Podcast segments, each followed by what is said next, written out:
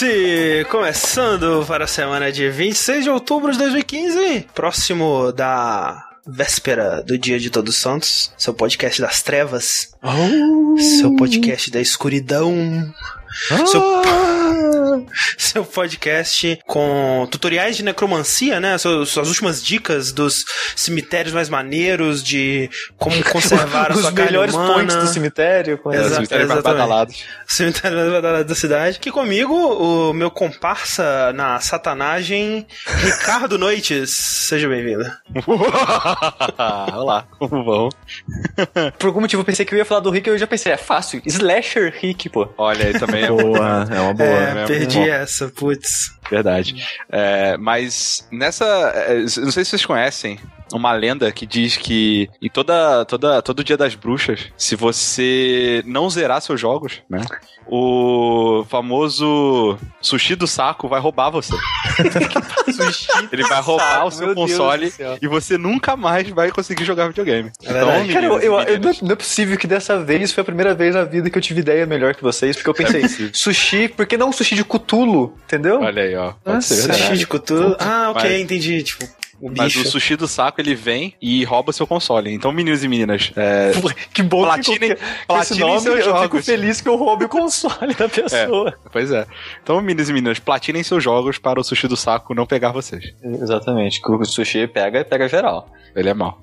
E além de eu roubando todas as suas, as suas coisas e botando no meu saco, nós temos também caindo no inferno com a Raine. Caralho. Cara, não, eu é, não ó. consegui pensar em nada porque eu pensei que eu ia falar do Rick. Olá, personas. Sejam bem-vindos. mas, a eu, mas eu pensei em quem você podia ser, Corraine, Ah. como um monstro. Ah, quem que Você podia ser aquele bicho do Hellraiser 3 que tem um cigarro na garganta Ah, pode crer. fuma pode pelo crer. buraquinho. Eu sei, eu sei qual que é. Tanto que tem uma hora, inclusive, que ele coloca a. A menina que a- a- meio que coloca a câmera no buraco da, da, da, da garganta dele. Aí ele fala, é hora do close. E aí ele faz um meio que um zoom assim com a, com a câmera no pescoço. É horroroso. Eu adoro Hellraiser. Tipo, A eu- questão é, Isso é muito Corraine, você, Ah. enquanto monstro do Hellraiser, começa a fumar toda vez que você vê um personagem da ficção fumando? Também? Sim. Ah, ok. É, Toda vez assim, se eu tô assistindo algum filme, se eu tô assistindo algum- desenho, se eu tô lendo algum mangá, qualquer coisa, alguém começa a fumar, eu começo a fumar também. Vários comentários sobre isso no vídeo do Life Strange que você fez. É, é muito bizarro. E é, eu não abençoo ninguém, tá? Do chat. Hoje, hoje é só maldição, gente. Hoje é só Hoje é maldição. só maldição, não quero o bem de ninguém. É a bênção de Satanás. E eu estou aqui. Peraí, gente, eu preciso pegar o meu. é, o, o meu script que eu recebi aqui de, da, da direção de cima. Mas, assim, é que eu, fico muito feliz que você vai seguir o script.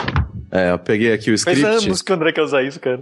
É, e eu estou aqui com também o apresentador do programa, André Campos ah, de concentração. Sou eu. Sou eu, com esse nome que eu quero usar há muitos anos, só que eu acho que é pesado Eu demais. escorreu Pra... uma lágrima agora no André, cara. Eu sempre achei ele pesado demais pra usar no Twitter.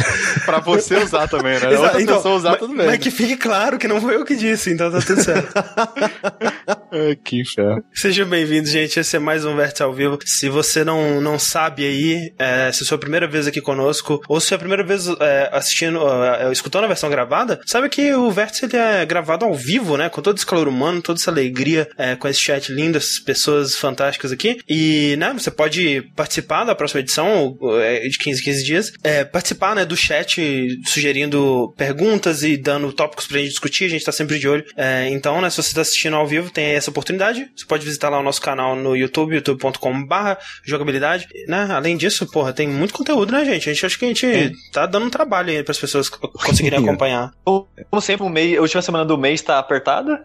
Sim. O pessoal tá comentando que a gente não fez muitos streams essas, essas duas últimas semanas aí. E é porque realmente a gente tá correndo pra entregar aí os, os, os jacks, os construindo mundos, os dashes e tudo mais aí. Sem falar na mudança, né? Que tá se encaminhando. Vai, Vamos parece ver. que vai. Vai ter mudança. Vamos ver se vai ter mudança, né? Vai ter mudança. O quanto antes aí, vamos torcer. André, André, me pergunta quando vai ter mudança. Quando vai ter mudança, Rick? Vai ter mudança. Vai ter mudança. o que a gente No momento, o que a gente sabe é que vai ter mudança. hein? A gente tem 90% de certeza em qual lugar que vai ser. Ah, mais que isso. Ah, agora dá pra falar que é 95%. Nove- 96.2, Ah, assim. pode. Mas então, né?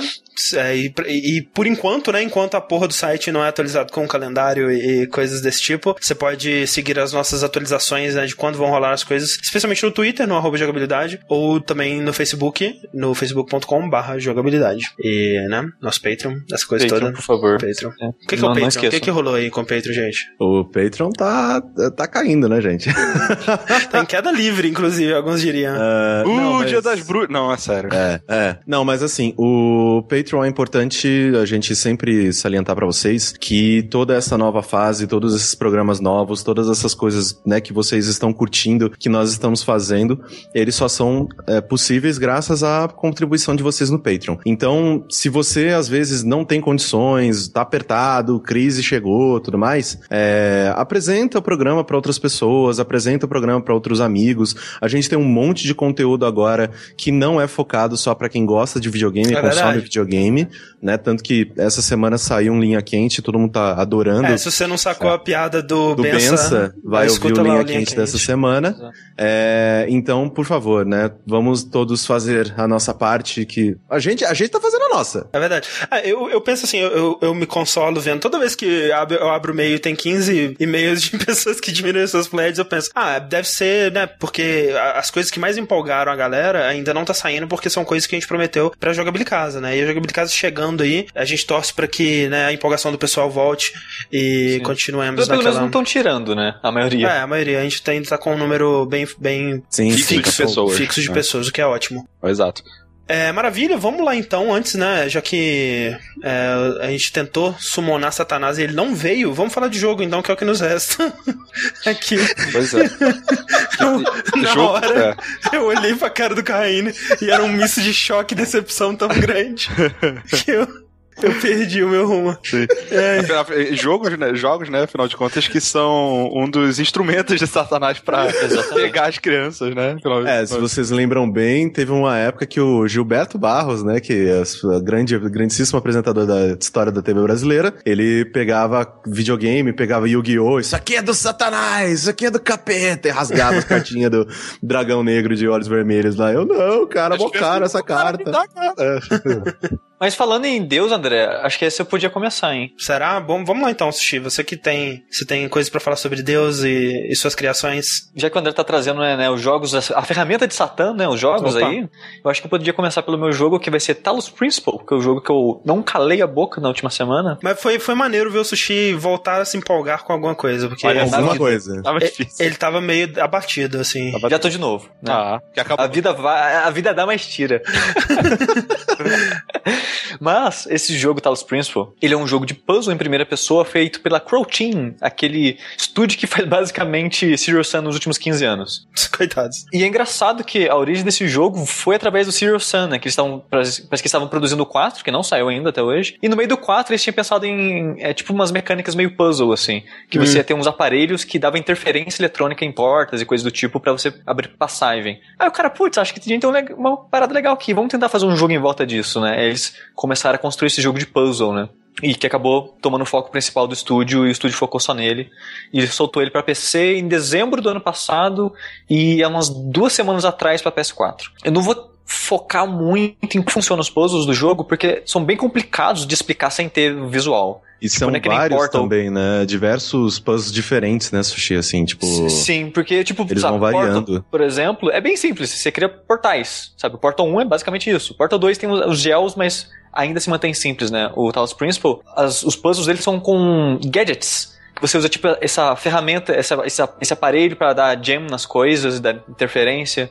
Você tem, tipo, uns tripés com cristal que você usa pra redirecionar lasers, que você tem que usar, usa para portas também. Então, eles usam várias ferramentas, várias coisas durante os puzzles, e é meio complicado ficar explicando aqui como funcionam as ferramentas. A ideia dos puzzles em si, ela lembra uma mistura de Portal com, digamos, alguma coisa que você encontraria numa dungeon um pouco mais complicada de Zelda, por exemplo. Aquelas dungeons, por exemplo, tem- é, a parte que eu tô no jogo, né, é, é, eu comecei a área B é, e ele tá com bastante foco ainda em puzzles de lasers, né? Que você tem Sim, que... o, é, o laser vai seguir até o final, bastante laser. É, é, ele vai te introduzindo novas ferramentas ao longo do jogo e tal, mas é, essa parte que eu tô bastante foco em laser. E aí você tem um, um objeto que refrata o laser, né? Que divide, ele consegue direcionar o laser para lugares diferentes. E aí você tem que acertar o laser vermelho no lugar vermelho, o laser azul no lugar azul e tal. Tipo, me lembra muito uma dungeon de Zelda, algum jogo desse tipo, um Darksiders, só que e, um pouco mais e, de certa forma, tipo, Zelda você tem que liberar esses itens também, né? Sim, sim. Porque o jogo, a cada puzzle que você faz, você pega um assídio, que o jogo chama, que na verdade é um. Como é que chama? Tetraíno? É, te tetrimino, que é um tetrimino, de Tetris, né? De Tetris. Exato, é a peça de Tetris. Então cada puzzle que você faz pega uma peça de Tetris, e isso funciona meio com a chave do jogo, né? Porque você tem que liberar ferramentas novas, tipo que nem essa eu falei, o cristal que redireciona lasers. Você tem que juntar essas peças para fazer um puzzle com elas que libera esse item. Então, tipo, você quer liberar áreas novas, você quer liberar itens novos, você vai usando. Isso é uma maneira de fazer uma progressão no jogo que os caras fizeram. Mas eu, eu gosto muito dos puzzles do jogo, eu acho que ele tem uma curva de dificuldade excelente, que ele começa bem, bem, bem de boa, e no final, tipo, era 30 minutos olhando pro puzzle, pensando o que eu vou fazer para resolver isso aqui, sabe? É, o último puzzle que eu fiz, eu ganhei uh, um troféu que é de persistência. tentar sair, tentar de novo, sair, tentar é, de novo. Eu não sei exatamente, eu, eu, pelo nome do troféu eu pensei, é, porra, você levou bastante tempo pra conseguir resolver essa parada. Sim. Porque eu, eu realmente deve ter ficado uma hora, assim, no é puzzle. É que tem a voz de Deus, né, que, que você fica muito tempo no puzzle, aí Deus aparece, cara, vaza. Se você tá tendo dificuldade, coisa. vaza. E, e, é, e é bom falar de Deus agora, porque apesar de eu gostar muito dos puzzles do jogo, eu me diverti muito fazendo eles, não é a coisa que eu mais gosto do jogo. É, eu concordo, eu concordo. É, o jogo ele tem duas coisas além dos puzzles normais. Um, que são puzzles extras. Tipo, Braid tinha as estrelas escondidas, que acho que até hoje deve ter gente que nem sabia que tinha essas estrelas no Braid. Era muito é. escondido mesmo, né? Sim. E é Esse pra jogo... pegar umas paradas meio bizarras, além de tudo. E, e, e, tipo, você tinha que usar a mecânica do jogo de uma maneira que você não, tipo, não ia pensar naturalmente, sabe? Pra uhum. chegar em lugares que você por que você iria querer chegar lá? E nesse jogo ele tem algo parecido, ele não é tão difícil porque ele é mais estrelas, né? Então uhum. tem mais situações para colocar. E como eles não queriam que fosse algo completamente escondido, tem alguns que são, ficam na cara, sabe? Então, mas o jogo ele tem. São quantas estrelas? 30 estrelas. E essas estrelas são, são itens que você coleta, que estão mega escondidos, que você tem que, tipo, fazer puzzle dentro de puzzle, fazer puzzles diferentes interagirem entre si, porque a estrutura ele é meio que mundo aberto. Ele tem várias é, pequenas áreas abertas com vários puzzles dentro dessas áreas. E esses puzzles ficam em áreas fechadas, contidas dentro dela mesmo, que naturalmente você não consegue levar item para dentro dessa área ou sair com item dentro dessa área, porque ela tem tipo uma. A paredinha do portal, né? Que, que destrói os cubos e tal. Então Exatamente. você não pode trazer Mas se você, por algum motivo, conseguir pular um muro com item, você consegue tirar o item de lá. Ou então o laser, por exemplo, ele atravessa essa portinha, né? Exato. Então, então tem estrelas que você pega é, tirando item de, de dentro de puzzles e usando nessa área em comum, ou levando até para dentro de outros puzzles. É. Tem é, puzzles que você usa lasers é para de um puzzle dentro de outro, então você tem essa interação que eu acho muito foda. É, teve um que, tipo, tem, tem esse, esse hub, né, que você estava falando, tem o hub de onde você acessa uma, uma, sei lá, cinco puzzles diferentes, né? E aí, como ele diz, a área desse puzzle é fechada em si. Mas aí no, no hub, fora dos puzzles, assim, tinha uma torre com. No topo dela tinha um, um, um cristalzinho que, de, que pegar, você podia ligar um laser nele, né? E aí eu liguei um laser de um puzzle nele, e aí eu fui em outro puzzle que eu conseguia ver a mesma torre, liguei outro laser nele, aí eu consegui pegar o laser e colocar num, num espaço para laser que abrir uma sala secreta que dava estrelinha, Exato. muito legal. E, e eu, eu acho. a primeira isso... vez que vocês descobriram esse puzzle dentro do puzzle? Eu tipo, descobri. No dia que eu descobri o jogo, porque teve uma época no passado, final do ano passado, começo desse ano, que o. Não, foi o final do ano passado mesmo, que esse jogo ele tava em. Antes de lançar, ele tava em Early Access. Quando ele tava em Early Access, o Jonathan Blow, ele tava numa onda de fazer streaming quase todo dia, de jogando alguma uhum. coisa. E eu fui, eu de vez em quando assistia, e um dia ele fez streaming desse jogo, tava pro. E foi aí que eu conheci o jogo, aí que eu fiquei interessado nele. E no streaming ele pegava uma estrela. Ah. Aí eu fiquei sabendo, ah, caralho, o jogo tem essas paradas mega Pra mim, a primeira que eu fiz, Rick, foi uma que, tipo, ele te dá. É, você tem um número X de jammers, né? De, de, de objetos para interferir com as barreiras e pra você conseguir atravessar o mapa, né? E aí, tipo assim, tem, sei lá, três barreiras. Aí você tem que pegar um jammer e colocar na barreira para você conseguir parar, passar ela. Aí você pega outro, põe na outra, pega outro, põe na outra. Se você consegue um jeito de passar com dois ou três jammers, sobra um um extra no final que você pode usar pra uma outra porta, sabe? Que você não Que precisa mais completar. É, que, que não precisa completar. Você não precisa dessa porta pra completar a fase. Mas que Mas tava ali, não- a porta não tava tão escondida, tava é, ali. tava mais Não, na não, cara. é na cara. É tipo do lado da Ah, saída tá. do puzzle. Isso. Então, é que nem eu falei, tem alguns que eles deixam na cara pra você ver, ó, tem estrela. E tem um negócio também que antes de você entrar em cada hub do jogo, e tem uma maquinha que fala, nessa hub vai ter tantos puzzles que vão dar esses tipos de peças de Tetris, e tem as estrelas, marca de estrela nessa placa também. Então Isso. você sabe, ah, tem X estrelas nessa, nessa área. Geralmente é uma, duas estrelas por área. Raramente tem três. Entendi. É, eu- uma parada legal que, eu- que eu acho que nesse caso eu acho que não tem, que eu achei que teria, é que esses puzzles dentro de puzzles, né, essa Uhum, tipo, uhum. metagame assim, é legal quando você tipo descobre ele mais pra frente e isso aí Ah, muda sim. completamente a sua visão do jogo. Você fala assim, caraca, tinha Mas o- isso. Aí você começa a esse- voltar e, e que- explodir a cabeça assim. Mas esse que o André fez é mais ou menos isso, só que no começo do jogo ainda. Hum, Porque o puzzle que ele faz isso é, sei lá, o décimo puzzle. entendi. Ah, Então ele pode, ah, caralho, é isso. tinha isso, né? E, tal. E aí a segunda coisa é, essas vocês já zeraram os dois? Não, ainda não Eu zerei, já não. zerei, já zerei pegando todas as estrelas, fazendo tudo. Legal. É, essas estrelas, elas, elas é, têm. uh, talvez isso seja spoiler falar, mas não precisa nem falar o quê, mas tem Mudança na significado história? na história, essas coisas? Tem. Tem, um- tem um final diferente Hum. com elas. Que, tipo, Entendi. não é nem bom nem ruim, sabe? É só um final. Sim, diferente. Eles fizeram o final whatever, só pra dar um bônus pra quem pegar tudo, É. sabe? Mas você, abre uma área nova, não abre ou não? O jogo, a cada 10 estrelas, você abre uma área nova que tem três puzzles mega difíceis. Ah, Esses tá. puzzles dão os tetraminos, é, cinzas, que você usa pra abrir uma área específica que entra nessa área desse final extra. Ah, tá. É, mas o que eu gosto muito nesse jogo também, que eu tava comentando, é as estrelas que eu, eu acho muito divertido.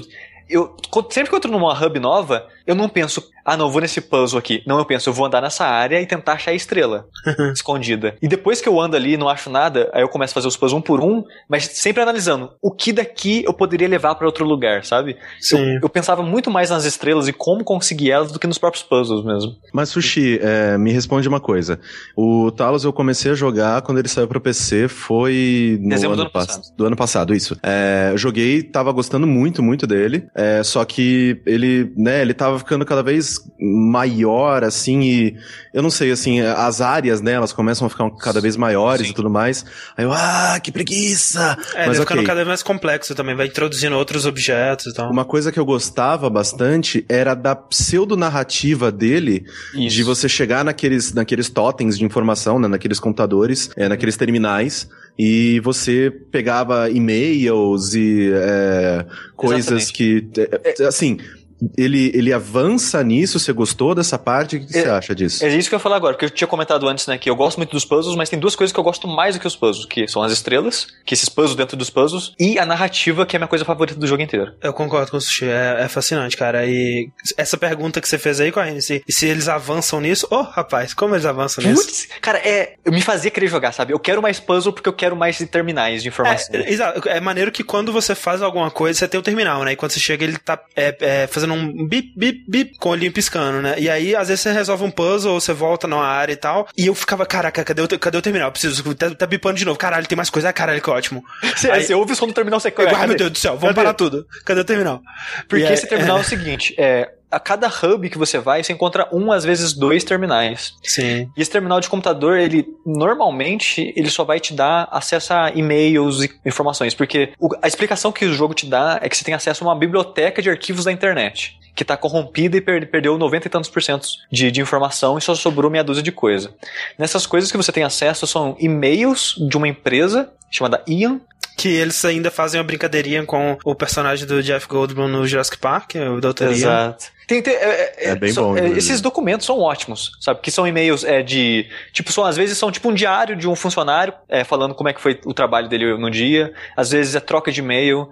Às vezes você pega informação aleatória da internet, tipo uma sala de chat, sabe? Você pega um, um pedaço de uma conversa de uma sala de chat, ou pedaço de comentários de alguma coisa da internet. É, você pega pedaços de livros de filosofia e de coisas do tipo. Mas isso jogo... ainda é a parte mais ok, porque você já viu um monte de jogo, né? Isso, isso. Mas, mas mesmo sendo ok, eu acho muito interessante os documentos que eles dão, porque eles te dão informação que vai ser importante para a segunda parte dos terminais. Que essa segunda parte do terminal, a primeira vez que você usa um, o computador fala, ah, você precisa fazer uma conta de administrador para poder usar o terminal direito. Só que pra fazer uma conta de, de administrador, você precisa provar que você é humano. Tipo CAPTCHA, assim. de- Preenche esse CAPTCHA aqui.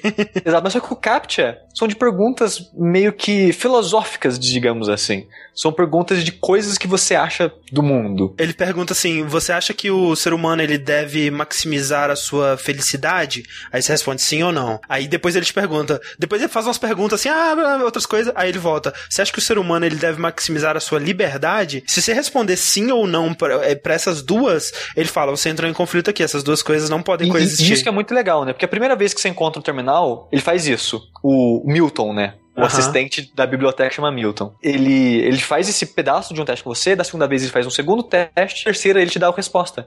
E a resposta é muito interessante porque ele dá os seus conflitos né, de interesse, de, de ideias. Ah, de ideia, exato. E, e o que é ma- o mais maneiro disso é que, tipo, isso é, você é um robô. Você pode, quer dizer, você, supõe que você é um robô. Você pode ver, né, as suas mãos robóticas e tal. E, e você vê na a capa do jogo é um robô segurando um gatinho e tal. Que eu acho bem bizarro. Tem gatinhos no jogo? É, Até agora eu não vi nenhum, mas eu espero que sim. Ó, o Sushi.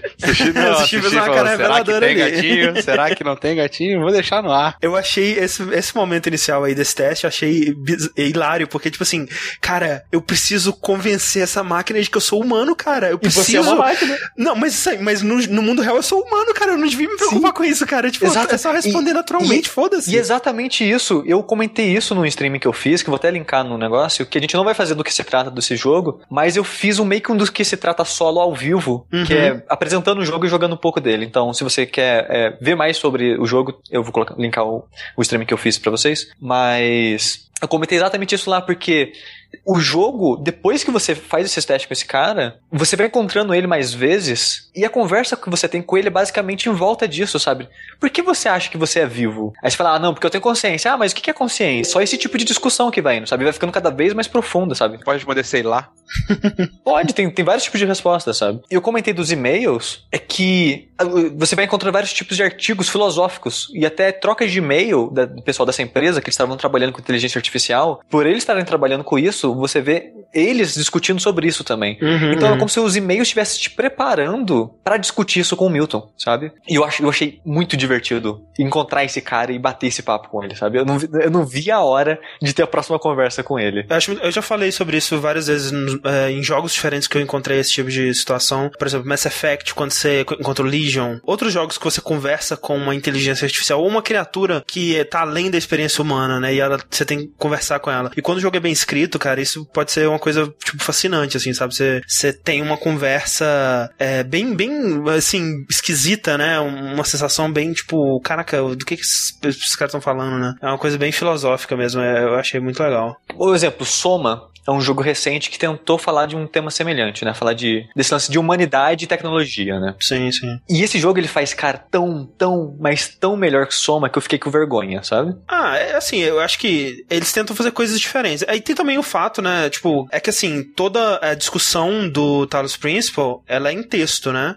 Sim. É, é, em vídeo mesmo você tem puzzles e tal, uma coisa mais é, abstrata, né? E eu acho que é muito mais difícil o que o Soma tentou fazer, eu acho que é bem mais difícil, né? Você mostrar fisicamente e tal. E também tem um fato, né, Sushi, que você, como você não é afetado pelo terror do Soma, ele já perde um pouco do impacto É, ele é um É, jogo você- de.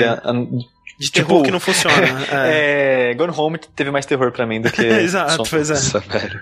O lance que eu come... puxei no começo, o lance de Deus, é porque quando você começa o jogo, tem tipo a voz de Deus, ah, eu sou Elohim. E ele fala, não, mas e você tem que passar pelos meus. passar pelas minhas provações e pegar meus ti- ciclos e tudo mais. E assim, quando você passar pelas minhas provações, você vai atingir a eternidade. É, você vai pro céu e tudo mais. Então, uma parada bem, né? Deus mesmo religiosa. Sim. Só que tem uma hora que você encontra uma torre fora de puzzles, né? E Deus fala: não sobe nessa torre, hein? Não É mexe verdade. nela. Aí, e o Milton, o cara do computador, ele fala: e a torre lá? Você subiu na torre? Ele fica te instigando. Essa torre aí, o que, que tá Você nessa torre torre, cara? Olha só, é Que- quase, é quase Ó como a serpente aí, né? É, isso que eu ia falar. Exa mas é exatamente essa brincadeira, que é a árvore e a Árvore, serpente. tá. Tanto que tem, tem troféus no jogo que de linhas de diálogo que você segue com o Milton. Então são três troféus de tipos de, três tipos de abordagem diferentes que você pode ter com ele ao longo do jogo. Uhum. E um dos troféus chama ele de serpente, né? Cada troféu chama ele de uma maneira envolvendo é, o demônio, sabe? Mas, mas essa é a brincadeira, sabe? Que como se ele fosse o demônio, a serpente te enganando ele. Não, cara, vai lá, sobe lá, sobe lá, faz isso.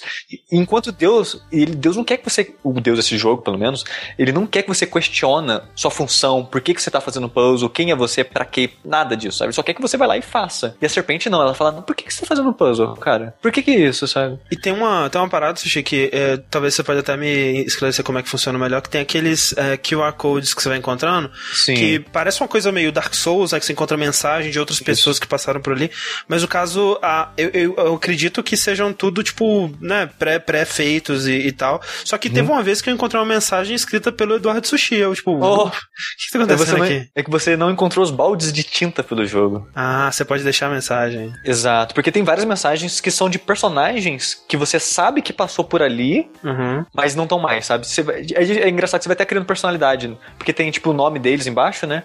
Aí Uhum. tem tipo o Dog. O Dog é o hater, tá sempre criticando, reclamando, falando mal. Sim, sim. Aí tem um, tem um cara que é tipo o Confé. Ele é o cara que tá sempre, não, Elohim, é isso aí, cara, vamos fundo. Aí tem um cara que vai pro lado da serpente, sabe? Então você vai vendo, tipo, a história desses caras através do jogo. Eu Ah, acho maneiro. isso interessante também. E aí Mas o quando- sushi pode deixar a mensagem?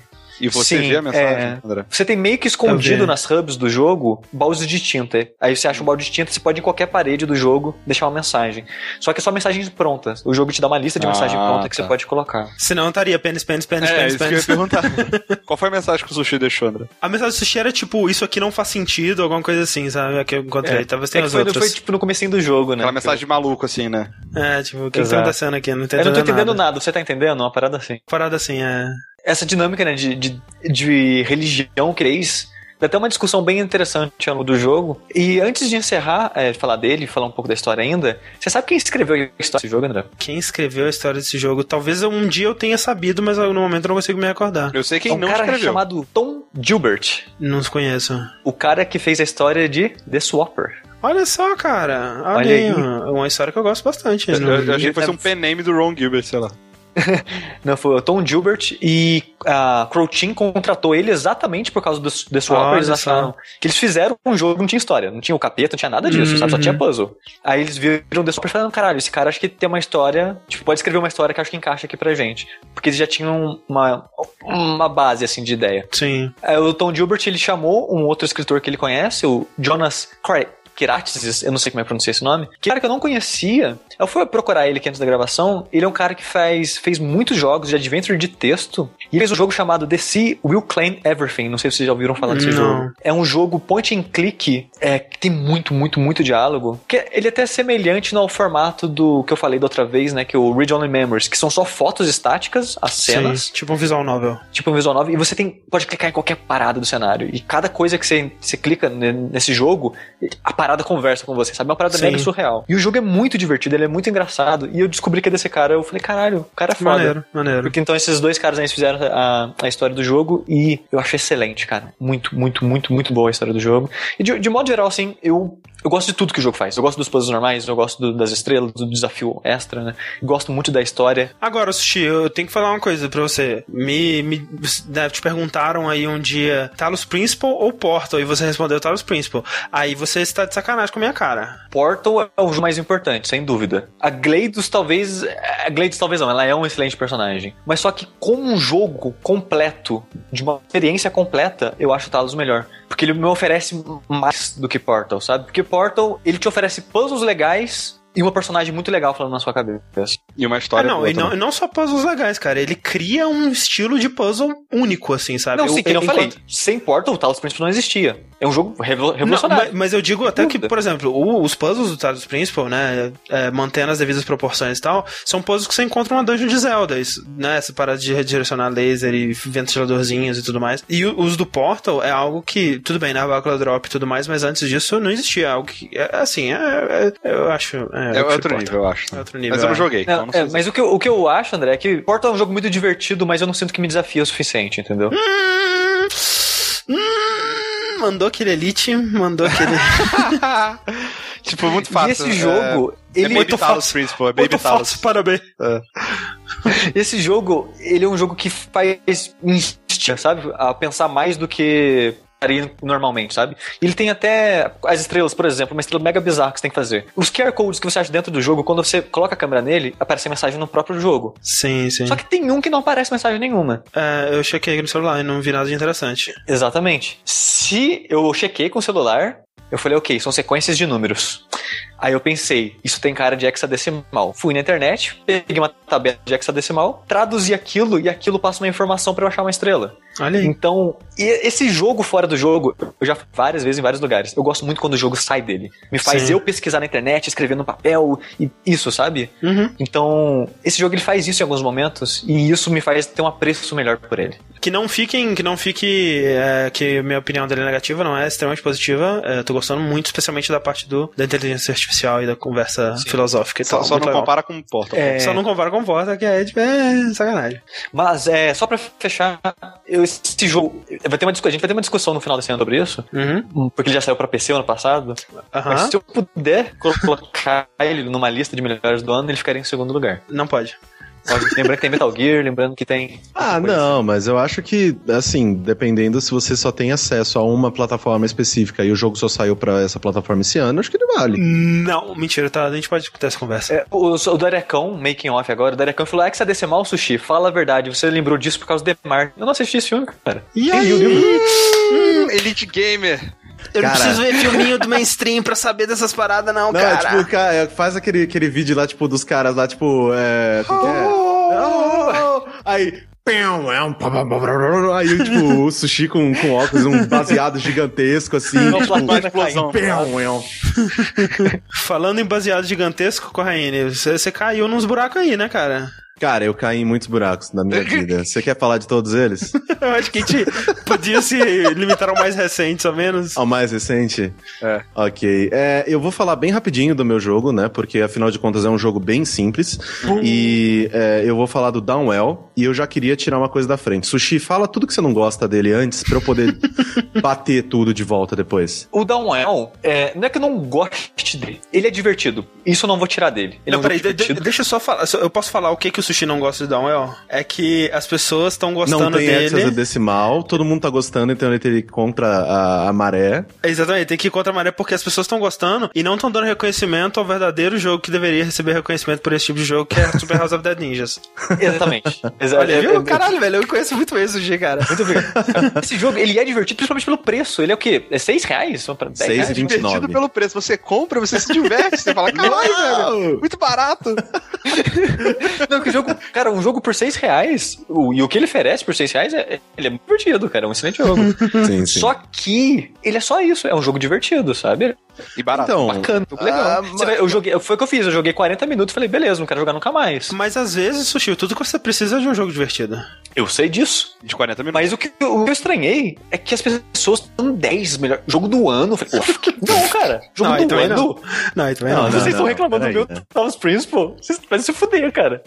Não, mas Tipo, assim. E, e pra um jogo que é focado em em velocidade, em combo, em manter um jogo, o fluxo né, do jogo, cara, Super House of Dead Ninjas é mil vezes melhor que esse jogo nisso. Não, eu também acho, eu concordo, mas eu achei o Downwell muito divertido também. Sim, é divertido. Mas vai lá, Corraine. Ok, né? Tira. Agora todo mundo esqueça a opinião do sushi, porque ela é relevante nesse caso.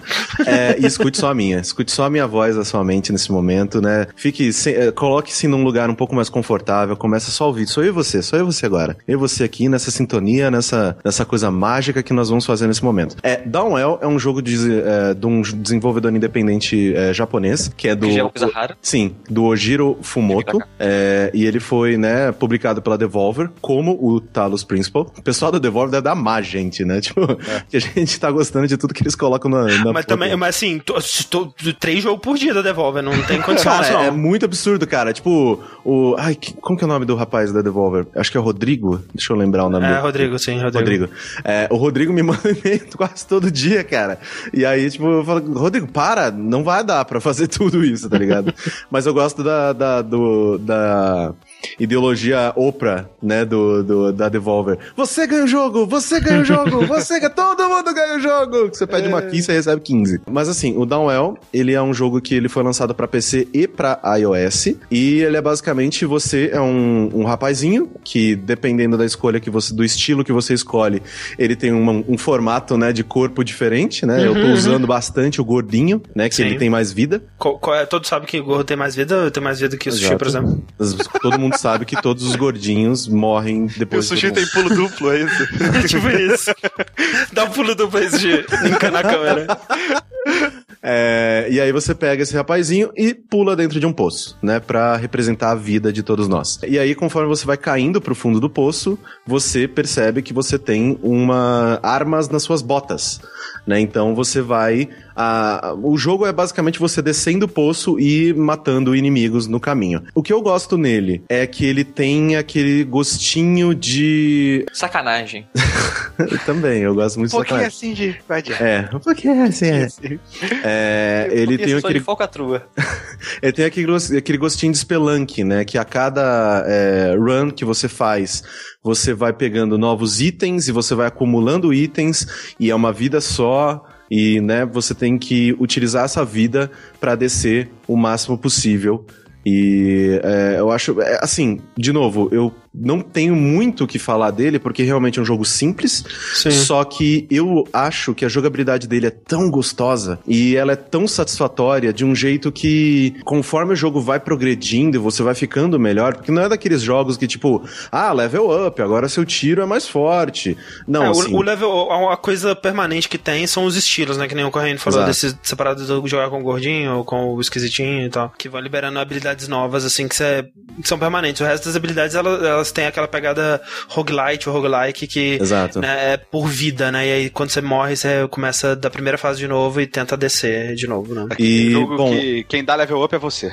É, exatamente. Tipo quem melhora é você, não é o personagem. Então, é, eu não joguei, né, o como que é? House Su of the Dead Ninja. Super House of the Super Dead House Ninjas. of the Dead Ninjas. Eu, então eu, né, a, foi a primeira vez que eu fui apresentado para um jogo desses, né, de ir descendo e é, matando os inimigos e tudo mais. Então eu gostei muito dele pela simplicidade e pelo fator de que ele não é. Da, assim, depois de tantos jogos esse ano que me obrigaram a ficar centenas de horas na frente do computador Witcher, Batman, Metal Gear, sabe? Muitos jogos uhum. extremamente pesados. Ele foi o primeiro que eu peguei depois de muito tempo, né? Tirando meu Fifinha de lado, né? Porque o FIFA Olha. meio que ele já é essa entidade suprema que ocupa alguns meses da minha vida todos os anos. É, ele foi o primeiro jogo que eu joguei e eu senti, caramba, é um jogo despretensioso, que não vai, sabe? Eu vou jogar aqui uma, duas, três partidas, melhorei, não melhorei, entendi um pouco mais as mecânicas, desligo, sigo minha vida. Então eu sinto que. E, poxa, sabe? Eu sinto que ele é um jogo tão baratinho, né? Que tipo, é, 6,29 é. é um jogo bacana para que você, né,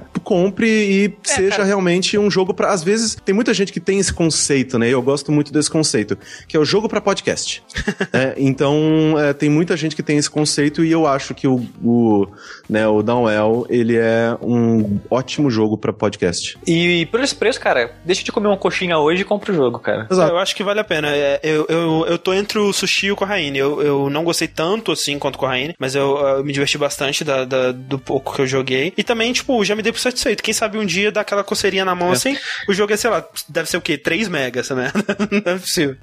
Ah, eu só queria dizer que uh, ele, o, o, Downwell, ele é mais vertical ainda que o Super House of Dead Ninjas, né? O Super House of, o Super House of Dead Ninjas tem um pouco de plataforma e tal, apesar de que você tá sempre descendo. E isso é um aspecto muito interessante, né? Porque ele, põe, ele não tem timer, né? Ele não tem contador de tempo e tudo mais, mas ele impõe um ritmo em você por conta da gravidade, né? E por Exato. conta disso ele é um jogo é, bem frenético, assim. Você, você pode parar, né, numa plataforma pra né, recuperar o fôlego e pensar na estratégia e tudo mais, mas como você não consegue ver muito o que tá além além do, do, de onde você tá, o negócio é cair e torcer pelo melhor, né, cara? E, e essa, essa, esse lado mais frenético dele eu acho que, que funciona muito bem. E eu acho que é, é, eu acho que é a coisa mais inovadora que ele traz assim pro gênero. É, é essa coisa da, da, verticalidade, né? Ditando o ritmo, acho muito legal. Sim, isso. sim. E duas coisas, a gente tem o DST dele. Se você quiser mais informações e mais, né, tipo, é, inclusive é um DST que eu gostei muito de gravar, porque, sim. né, ele foi. É, eu fui, entre aspas, melhorando conforme o jogo e a última run a foi última, a mais é, longa. Foi tipo segurando a respiração, é, assim. Exato. Ai, meu,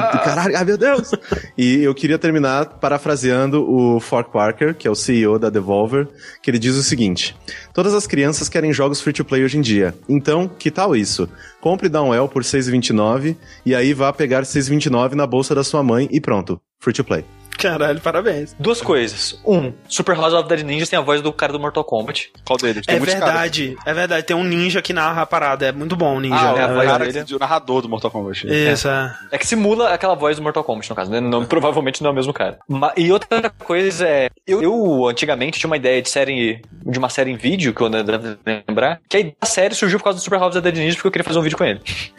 Mas, já que a gente não tem isso, eu vou ter que fazer um Conquistadores. Então, aguarde. Eu vou fazer aguarde coisa. Conquistadores de Super House of the Ninjas, que é Você um ouviu primeiro jogo aqui. Ouviu primeiro aqui, exatamente. Mas coisas que ainda não saíram, né? Tem a série é, do Sushi sobre Super House of the Ninjas. E também tem um jogo aí, né, que tá em beta ainda. É verdade. É, tem um joguinho. Eu descobri, não sei, como que eu descobri? Alguém me falou. Ó, oh, saiu esse beta, acho que joga esse negócio. É, foi com a Rainha, né? É, foi o próprio Corraine, deve ter sido. E aí, ah, beleza, né? Tipo, já que eu não peguei, já que eu não consegui ganhar uma aqui do beta do Overwatch, né? afinal de contas. Nossa, é, maldita vamos... Blizzard, cara. Nossa. O Correio tá revoltado, tá inconsolável. Não, não, né? não, não, não, não, não, não, Peraí, deixa eu tirar isso do meu peito antes. Uhum. Eu fui a única pessoa, eu lembro, cara, como se fosse ontem essa merda. Como se fosse ontem, cara. Eu lembro no, no, no quando eles, na BlizzCon do ano passado, que eles uhum. revelaram Overwatch, eu era o único cara, eu peguei um, caraca, eu peguei um pernilongo aqui, tipo, enquanto eu tava falando. Ah, tá, é, a hype é, tá... tá sacrifício. É, tipo, a, a, a, o pernilongo era, era a Blizzard. No ano passado, na Blizzard do ano passado, na BlizzCon do ano passado, eu tava assistindo, e aí tava todo mundo falando, nossa, o que, que será que vai ser? Vai ser um jogo de não sei o que, não sei o que tem. E eu tava, cara, a tarde toda. Um Team Fortress, um Team Fortress, por favor, um Team Fortress, um, cara, por favor, eu só quero um Team Fortress. Faz, Blizzard, vamos, vamos, vamos, vamos. E aí eles mostraram. E aí eles mostraram aquele vídeo antes, né? Que é animal. Se você ainda não viu, vá assistir o, o, o primeiro vídeo, né? Do. Cara quer ficar puto, mas não consegue parar de elogiar. Não, não, é mais assim. É, aí eles mostraram aquilo. Aí eu, caralho, puta que pariu. É, vai ser um Team Fortress, vai ser um Team Fortress. Aí eles mostraram gameplay. Cara, eu saí, mano, girando a, a, a piroca, tá ligado? Caralho, Team Fortress, vai! E. Ó, tá aí é o problema, cara. Por isso que você foi. Eu...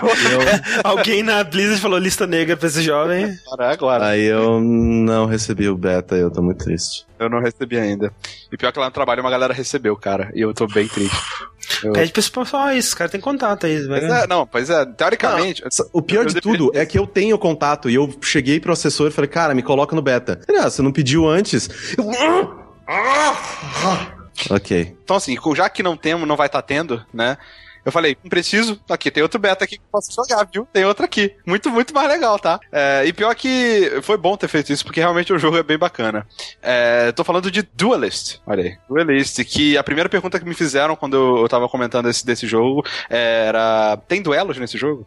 E a resposta é sim, tem duelos. Tem duelos em Duelist. Fica... É, vale, vale dizer, né, que esse jogo ele entrou no meu radar é, quando o Corraine fez o primeiro Construindo o Mundo de Todos, é com o Glauber Kotak, né, que ele tem. Ilustrador do jogo. Exatamente, a arte em pixel art do Glauber. É, quem não sabe, é, bem, tem, vocês podem ouvir, né, o Construindo Mundos do Caio, com a entrevista com o Glauber, é, mas ele fez a arte do Rogue Legacy, né? Então você pode imaginar que é aquele pixel art bem feito, aquele que tenso. É, o Duelist, assim, eu não sei como é que é em jogar em resolução cheia, mas tudo que eu vendo vídeos dele é tão pequenininho os bonequinhos que você, pra mim, pelo menos, eu nem percebo que é pixel art, né? Ou pois se, é, dá pra perceber? assim, dá pra ver. Dá, né? dá, dá. Mas assim, em comparação com o Rogue Legacy, por exemplo, muito melhor, assim, de verdade. O, a, a movimentação, acho que o mais legal é isso, sabe? As partículas e movimentações dos personagens, assim, são muito maneiras.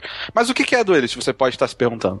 Mas o que é Duelist? Bom você ter perguntado, André. Duelist é um jogo Tactic, sabe? Tipo Final Fantasy Tactic, assim? Você Sei, tem um. Você tem um, tabu, um tabuleiro, assim, com vários quadradinhos e, e- e, né? É tipo um tabuleiro de xadrez, assim, né? Vários quadradinhos. Aham, E você quadradinhos. movimenta seus bonequinhos entre esses quadradinhos tu, tu, tu, e faz ações com eles. Uhum. Só que ele tem um, um twist que é o seguinte: as, os- as suas tropas, os seus personagens e o que eles fazem, é, basicamente é como se fosse um card game. Então, Uhum. assim, se eu tivesse que resumir em uma frase, eu falaria: Duelist é Hearthstone Tactic. Olha aí. Basicamente é isso. E por que, que eu falo que é Hearthstone? Tem muitas semelhanças, muitas mesmo. A estrutura. to win! Não. Mas assim, eu fiquei com vontade já de gastar dinheiro, sabia? Porque o jogo é muito bem feitinho, mas eu não gastei ainda não. Que, qual, que é, qual que é a parada legal? Você faz um deck, ele é um deck builder, né? Então você tem que fazer um deck de 40 é, unidades, né, que você faz. E cada uma dessas unidades, ela tem vida e defesa. Ah, e, e alguma delas tem habilidades, né? Você tem o Rush, que o cara pode, eh, pode eh, bater no, no turno que ele entra. Você tem, uni- eh, às vezes, uma parada descrita assim, que ela entra em jogo, ela dá dano numa outra unidade. Então, assim, é uma mistura mesmo de card game, de Magic, Hearthstone e tal, com Tactics. O que, pra mim, foi uma junção bem bacana. Eu, é, tipo, acho que eu não tenho muito contato, mas eu acho que os únicos jogos que eu já fazia isso é tipo Warhammer, esse tipo de coisa. E, e ele conseguiu trazer isso pro, pro, pro virtual, né, de uma maneira bem legal. Ah, e, e as semelhanças com, com Hearthstone não param ah, só aí. É, as cartas que você ganha, elas têm aqueles níveis de normal, rara, épica, lendária. É, você tem ah, os packs que você compra quando você junta 100 de ouro dentro do jogo. Você pode juntar ouro no jogo ganhando, fazendo daily quests. É, Ou comprando. você- é, comprando com dinheiro. Quando você junta 100 de ouro e você compra um pack, que é uma orb, ela brilha assim no meio e sai as cartinhas assim numa posição de estrela. Então, assim, Cara, eu me, recu- eu me recuso a jogar jogos que, te- que usem isso como tática de engajamento, sei lá o que. Cara, eu acho tipo assim, olha aqui, olha a coisinha brilhando, aí vai fazendo barulhinho, olha a luzinha. Mas, cara, eu não. mas assim, isso não é à recuso, toa, cara. cara. Não é, não é- tipo, você joga outros jogos que fazem isso, cara. Não, Pô, assim, cara. mas, mas tão direto assim, eu acho. eu É, acho é porque isso aí é a forma deles. Porque assim, pra quem compra. Quem, quem já jogou card game real, Pokémon, Magic. Sim, tal, sim, claro, Quando é. você abre o pacote, tem sim aquele suspense do tipo: ah, essa carta é uma merda, essa carta é uma merda. Caralho, velho, olha essa carta! Não, eu, eu já colecionei álbum de figurinha, eu sei como é que é. Não, Ah, mas é só aquele vídeo alguma do Blastoise! Aí começa, É. né, tipo, o death metal. Exato. Eles tentam reproduzir isso de alguma forma, né? Mas o, o que eu tô achando bacana nisso é que você. Você alia as duas coisas. Se você tem um pouco da estratégia de Hearthstone, sabe? É, de tipo, ah, vamos usar a mana toda por tu. Porque tem mana. É, eu esqueci de falar isso. As cartas ela tem um custo. E no- na, na partida você tem uma progressão de mana que a cada turno você ganha uma mana a mais. Então, tipo, primeiro turno você pode usar cartas que somam até 3. No quarto, 4. Ma- Mas, é, uma coisa que é, talvez você tenha dito e eu não tenha prestado atenção. As criaturas que estão no mapa, elas são é, referentes a cartas diretamente ou são. Você tem as criaturas e tam- também tem as cartas, são coisas separadas? Ah, exato, são coisas separadas. Ah, É, tá. as a parte de cartas, é porque, na verdade, elas são tipo micro cartinhas, assim, né? Mas a parte de carta, carta mesmo, ela acontece muito quando você tá é, abrindo o pack e fazendo seu deck. Durante a partida, você tem o, o tabuleiro e você tem, tipo, uma, uma, um uma barrinha de inventário, assim, sabe? E aí você arrasta o que, que você quer botar na- no tabuleiro é, quando você quiser. E aí vira uma criaturinha bonitinha, que toda animadinha, que anda e tal, é, que é um dos grandes apelos desse jogo, na minha opinião, também, que é a parte visual que é bem bacana. Uhum. As semelhanças são, são assim, termináveis, né? Você tem várias classes, né? Cada classe com uma característica. Você tem uma classe que é, ela é focada em criaturas de baixo custo é, e baixa vida, mas muitas criaturas. Você tem outras que é focadas em usar muitas magias. Você tem outra que é focada em reviver criaturas. Você tem outra que é focada em buffar suas criaturas. Então, assim, é, é, são, são bem distintas, assim, as classes e até onde eu tô jogando dá pra ver que tem um, um flavor bacana em cada uma pra achar o seu estilo de jogo. E uma coisa que eles fazem muito bem também é a parte do tutorial. Eles têm um tutorial bem extenso com bastantes fases que elas legal. são elas são formadas assim como se fossem puzzles, sabe? É, não sei se você jogou Might and Magic, Clash of não sei o que lá, que tinha pra Clash, of, Clash of Heroes, né? é, que tinha pra, pra Playstation e tal. Só que ela tinha, ela tinha ah, algumas fases especiais que era tipo, é, destrua todas as criaturas em um turno. E aí você tem um, uh, um set de, de cartas com habilidades que você tem que planejar como você vai usar para fazer isso em um turno. O tutorial do jogo, a segunda parte do tutorial, ele é todo assim. E em cada, em cada puzzles desse, ele introduz uma, uma, uma habilidade diferente. Por exemplo, você tem criaturas com voar, que elas podem andar com, com uma ação de movimento, ela pode ir para qualquer lugar do mapa. Aí você fala, usando voar, vença num turno, sabe? É, é bom para te ensinar mesmo, Ah, sabe? legal. É, inclusive um tutorial absurdamente extenso, né, Rick? Exato, exato. Tem muitas fases, de verdade. E cada fase delas que você completa, você ganha é, ouro. Então, é, se você reclama, ah, mas eu só tô com um deck padrão, não sei o quê, faz esse tutorial, cara, que você já consegue comprar pelo menos uns dois boosters, assim, sabe? No mínimo. Mas esse é um tutorial que não te trava, então se você quiser começar já enfrentando outras pessoas, você já pode. Isso. Ele só te obriga a fazer a primeira parte do tutorial, que é realmente pra ensinar sobre turno, custo de criatura, ataque e Aham. defesa, porque todo, é é uma coisa diferente. Não sei se é diferente, não sei se outros tactics fazem isso, mas quando você ataca uma criatura, vamos supor, duas criaturas melis, você ataca ela, mesmo que a criatura que você atacou morra, ela vai te dar um- um- o ataque dela de volta. Então ela vai reduzir sua vida. É, então, tipo, se você tá. Você tem uma criatura com um de ataque e um de defesa, e você tem uma criatura do inimigo que tem 10 de ataque e um de defesa. Os dois vão se matar, tipo, foda-se. Não importa quem ataca primeiro. Acho que deve ter alguma que tem iniciativa, que é coisa do médico, mas eu não achei ainda essa habilidade, não sei se tem. Mas é bacana, cara. É um jogo que parece que vai ter bastante profundidade, porque além de você saber montar seu deck que, e, e- e- e usar os combos, né, a sinergia entre as cartas e etc. Além disso, que é o que o- Hearthstone tem básico, você tem também a estratégia em campo, né, que é de Tactics. Então, tipo, tem cara de ser bem tenso, assim. Eu tô doido pra ver algum, alguém muito bom jogando pra aprender um pouco do jogo, sabe? Você sente que ele, ele tem chance de competir nesse campo de batalha aí do Hearthstone? É complicado. É, é, uma, é um mercado que já tá. é, não, saturado, mas, tipo, Hearthstone é, um, é, um- é o maior player, digamos, nesse sentido. Sim, Então, aham. tipo, o cara consegue. Mas, mas tem jogos tipo Hearthstone? É aquele Scroll é nessa pegada também, não é, Rick? Era, né? Ele vai fechar agora. Pois é, não- eu não, não conheço e ele vai fechar. Então, assim, É, o que o eu digo. Scroll era o da Mojang, né? Que, tipo... Isso. Ah, tá, Ah, pode tá. crer. Sei, é o- No geral, é um jogo que, como um jogo, eu acho que sim, sabe? Ele tem um potencial de, de profundidade e tal. Ele tem uma ranqueada parecida com a do Hearthstone, que você, você vai ganhando níveis e, e no final da temporada, que é, é de mês em mês, você ganha recompensa dependendo do nível que você tá. É, Uhum. tem, tem essas coisas. Então, assim, em termos de complexidade, acabamento. Acabamento, a parte do jogo é muito boa, ah, o resto não muito, sabe? A Blizzard, ah, uma das paradas mais fodas dela é que ela dá polish em tudo mesmo. Ela é muito boa em polish. Inclusive no menu, nessas coisas. Esse jogo eu não vejo tanto isso, sabe? Montar o seu deck é meio boring, você não tem. as- E, e- e é engraçado porque quando. eu- há muito tempo atrás, eu acho, quando a gente falou do Hearthstone pela primeira vez, eu lembro de ter falado isso, de que o cuidado que a Blizzard tem, tipo, ah, as animaçõezinhas do board, ah, os efeitos que dá quando você arrasta uma cartinha pra um lado, ou você monta um deck, sabe? O menu, que é uma caixa que tudo se move, assim. Eu, eu lembro de ter elogiado isso, mas você só percebe a importância disso quando você pega um jogo parecido que não tem essas coisas. tipo Magic. É, é, tipo, Nossa, exato, Magic tipo é o horrível. Magic de computador, que é uma bosta. E- Sim. E, e aí você vê aquilo e você fala assim, caraca, tá faltando, sabe? Tipo, sei lá, você sente aquele. É como se você tivesse. Você comer açúcar todo dia e do nada você começa a fazer dieta de açúcar, sabe? E aí você fica tipo, porra, essa merda não tem gosto de nada. É, mas é, É. que uma- a gente sempre tem que lembrar que um tá em beta, dois jogo de Kickstarter, né? Exatamente. Exato. É. E independente, acima de Exato, tudo, exato. né, não tem como comparar, realmente. É. E, mas assim, se ele tá em beta, é, aberto, ele tá. E, e cobrando dinheiro pelos seus packs, ele Ah, tá sim, disposto total. a receber as críticas sobre Não, isso. sempre.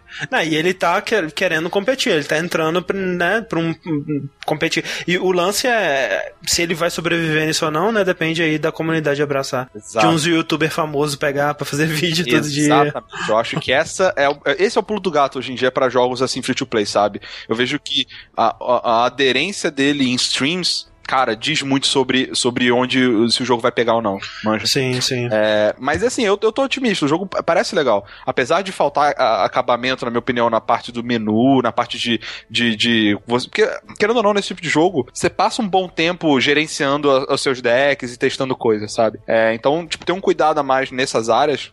é importante. Sim. Mas, tirando isso, a parte do jogo mesmo, dos personagens, das animações, tá muito, muito boa, assim. O acabamento é bem bom.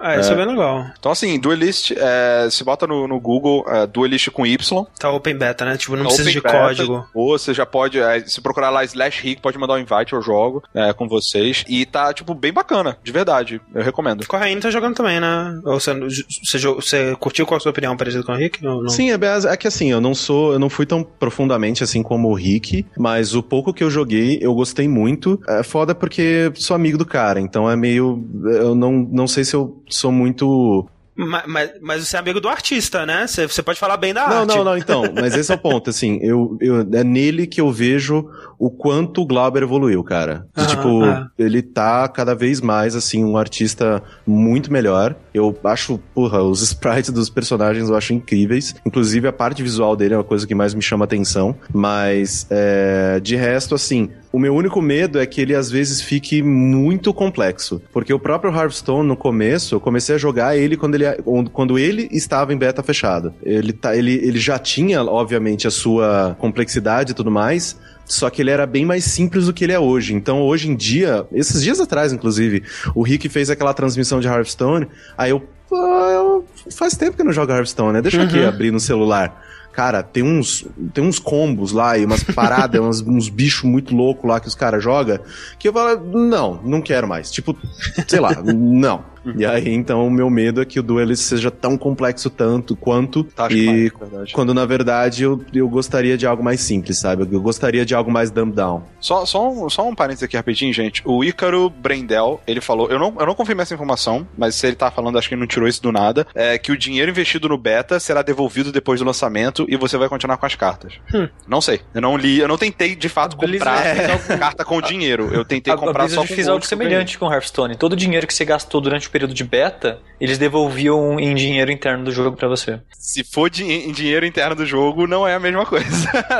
não, Senão não... eu investia tipo um milhão é, e comprava tudo cartas, exato. Então, e me tornava o melhor jogador é, do esse mundo. Esse dinheiro devolvido talvez seja devolvido em créditos dentro do é, jogo. É, pra você poder comprar mais coisas do jogo depois. É, pra você, é. recomprar as coisas, porque quando, dá, quando sai do beta eles resetam tudo. É, mas Sim. no caso ele falou que vai continuar com as cartas. Então, tipo, na verdade, se for isso, na, na verdade, na verdade, você vai estar só pagando a metade do preço. Basicamente. É. É, é, basicamente. Beleza, Duelist, jogo no beta aí. Uhum. E uma série que talvez devia sair do beta antes de lançar o jogo, hein, gente? Opa! Ah, Drops the mic!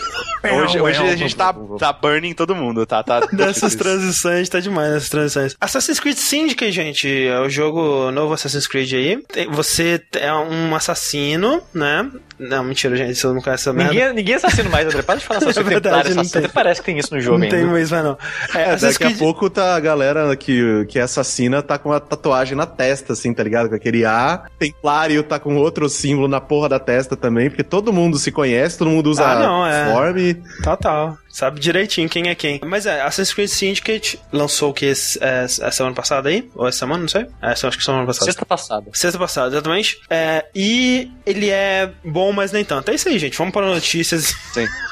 Não, a gente gravou um do que se trata, eu e o Corraine, é, falando do jogo. É, você pode ver lá nossas opiniões, assim, você pode ver como a minha opinião do jogo ela vai reduzindo ao longo do vídeo. o André, a cada vez que ele morreu atropelado por um trem, tipo, se a nota dele fosse, sei lá, 8, ela caía dois pontos. Tipo, passou o primeiro trem, seis. Passou quatro.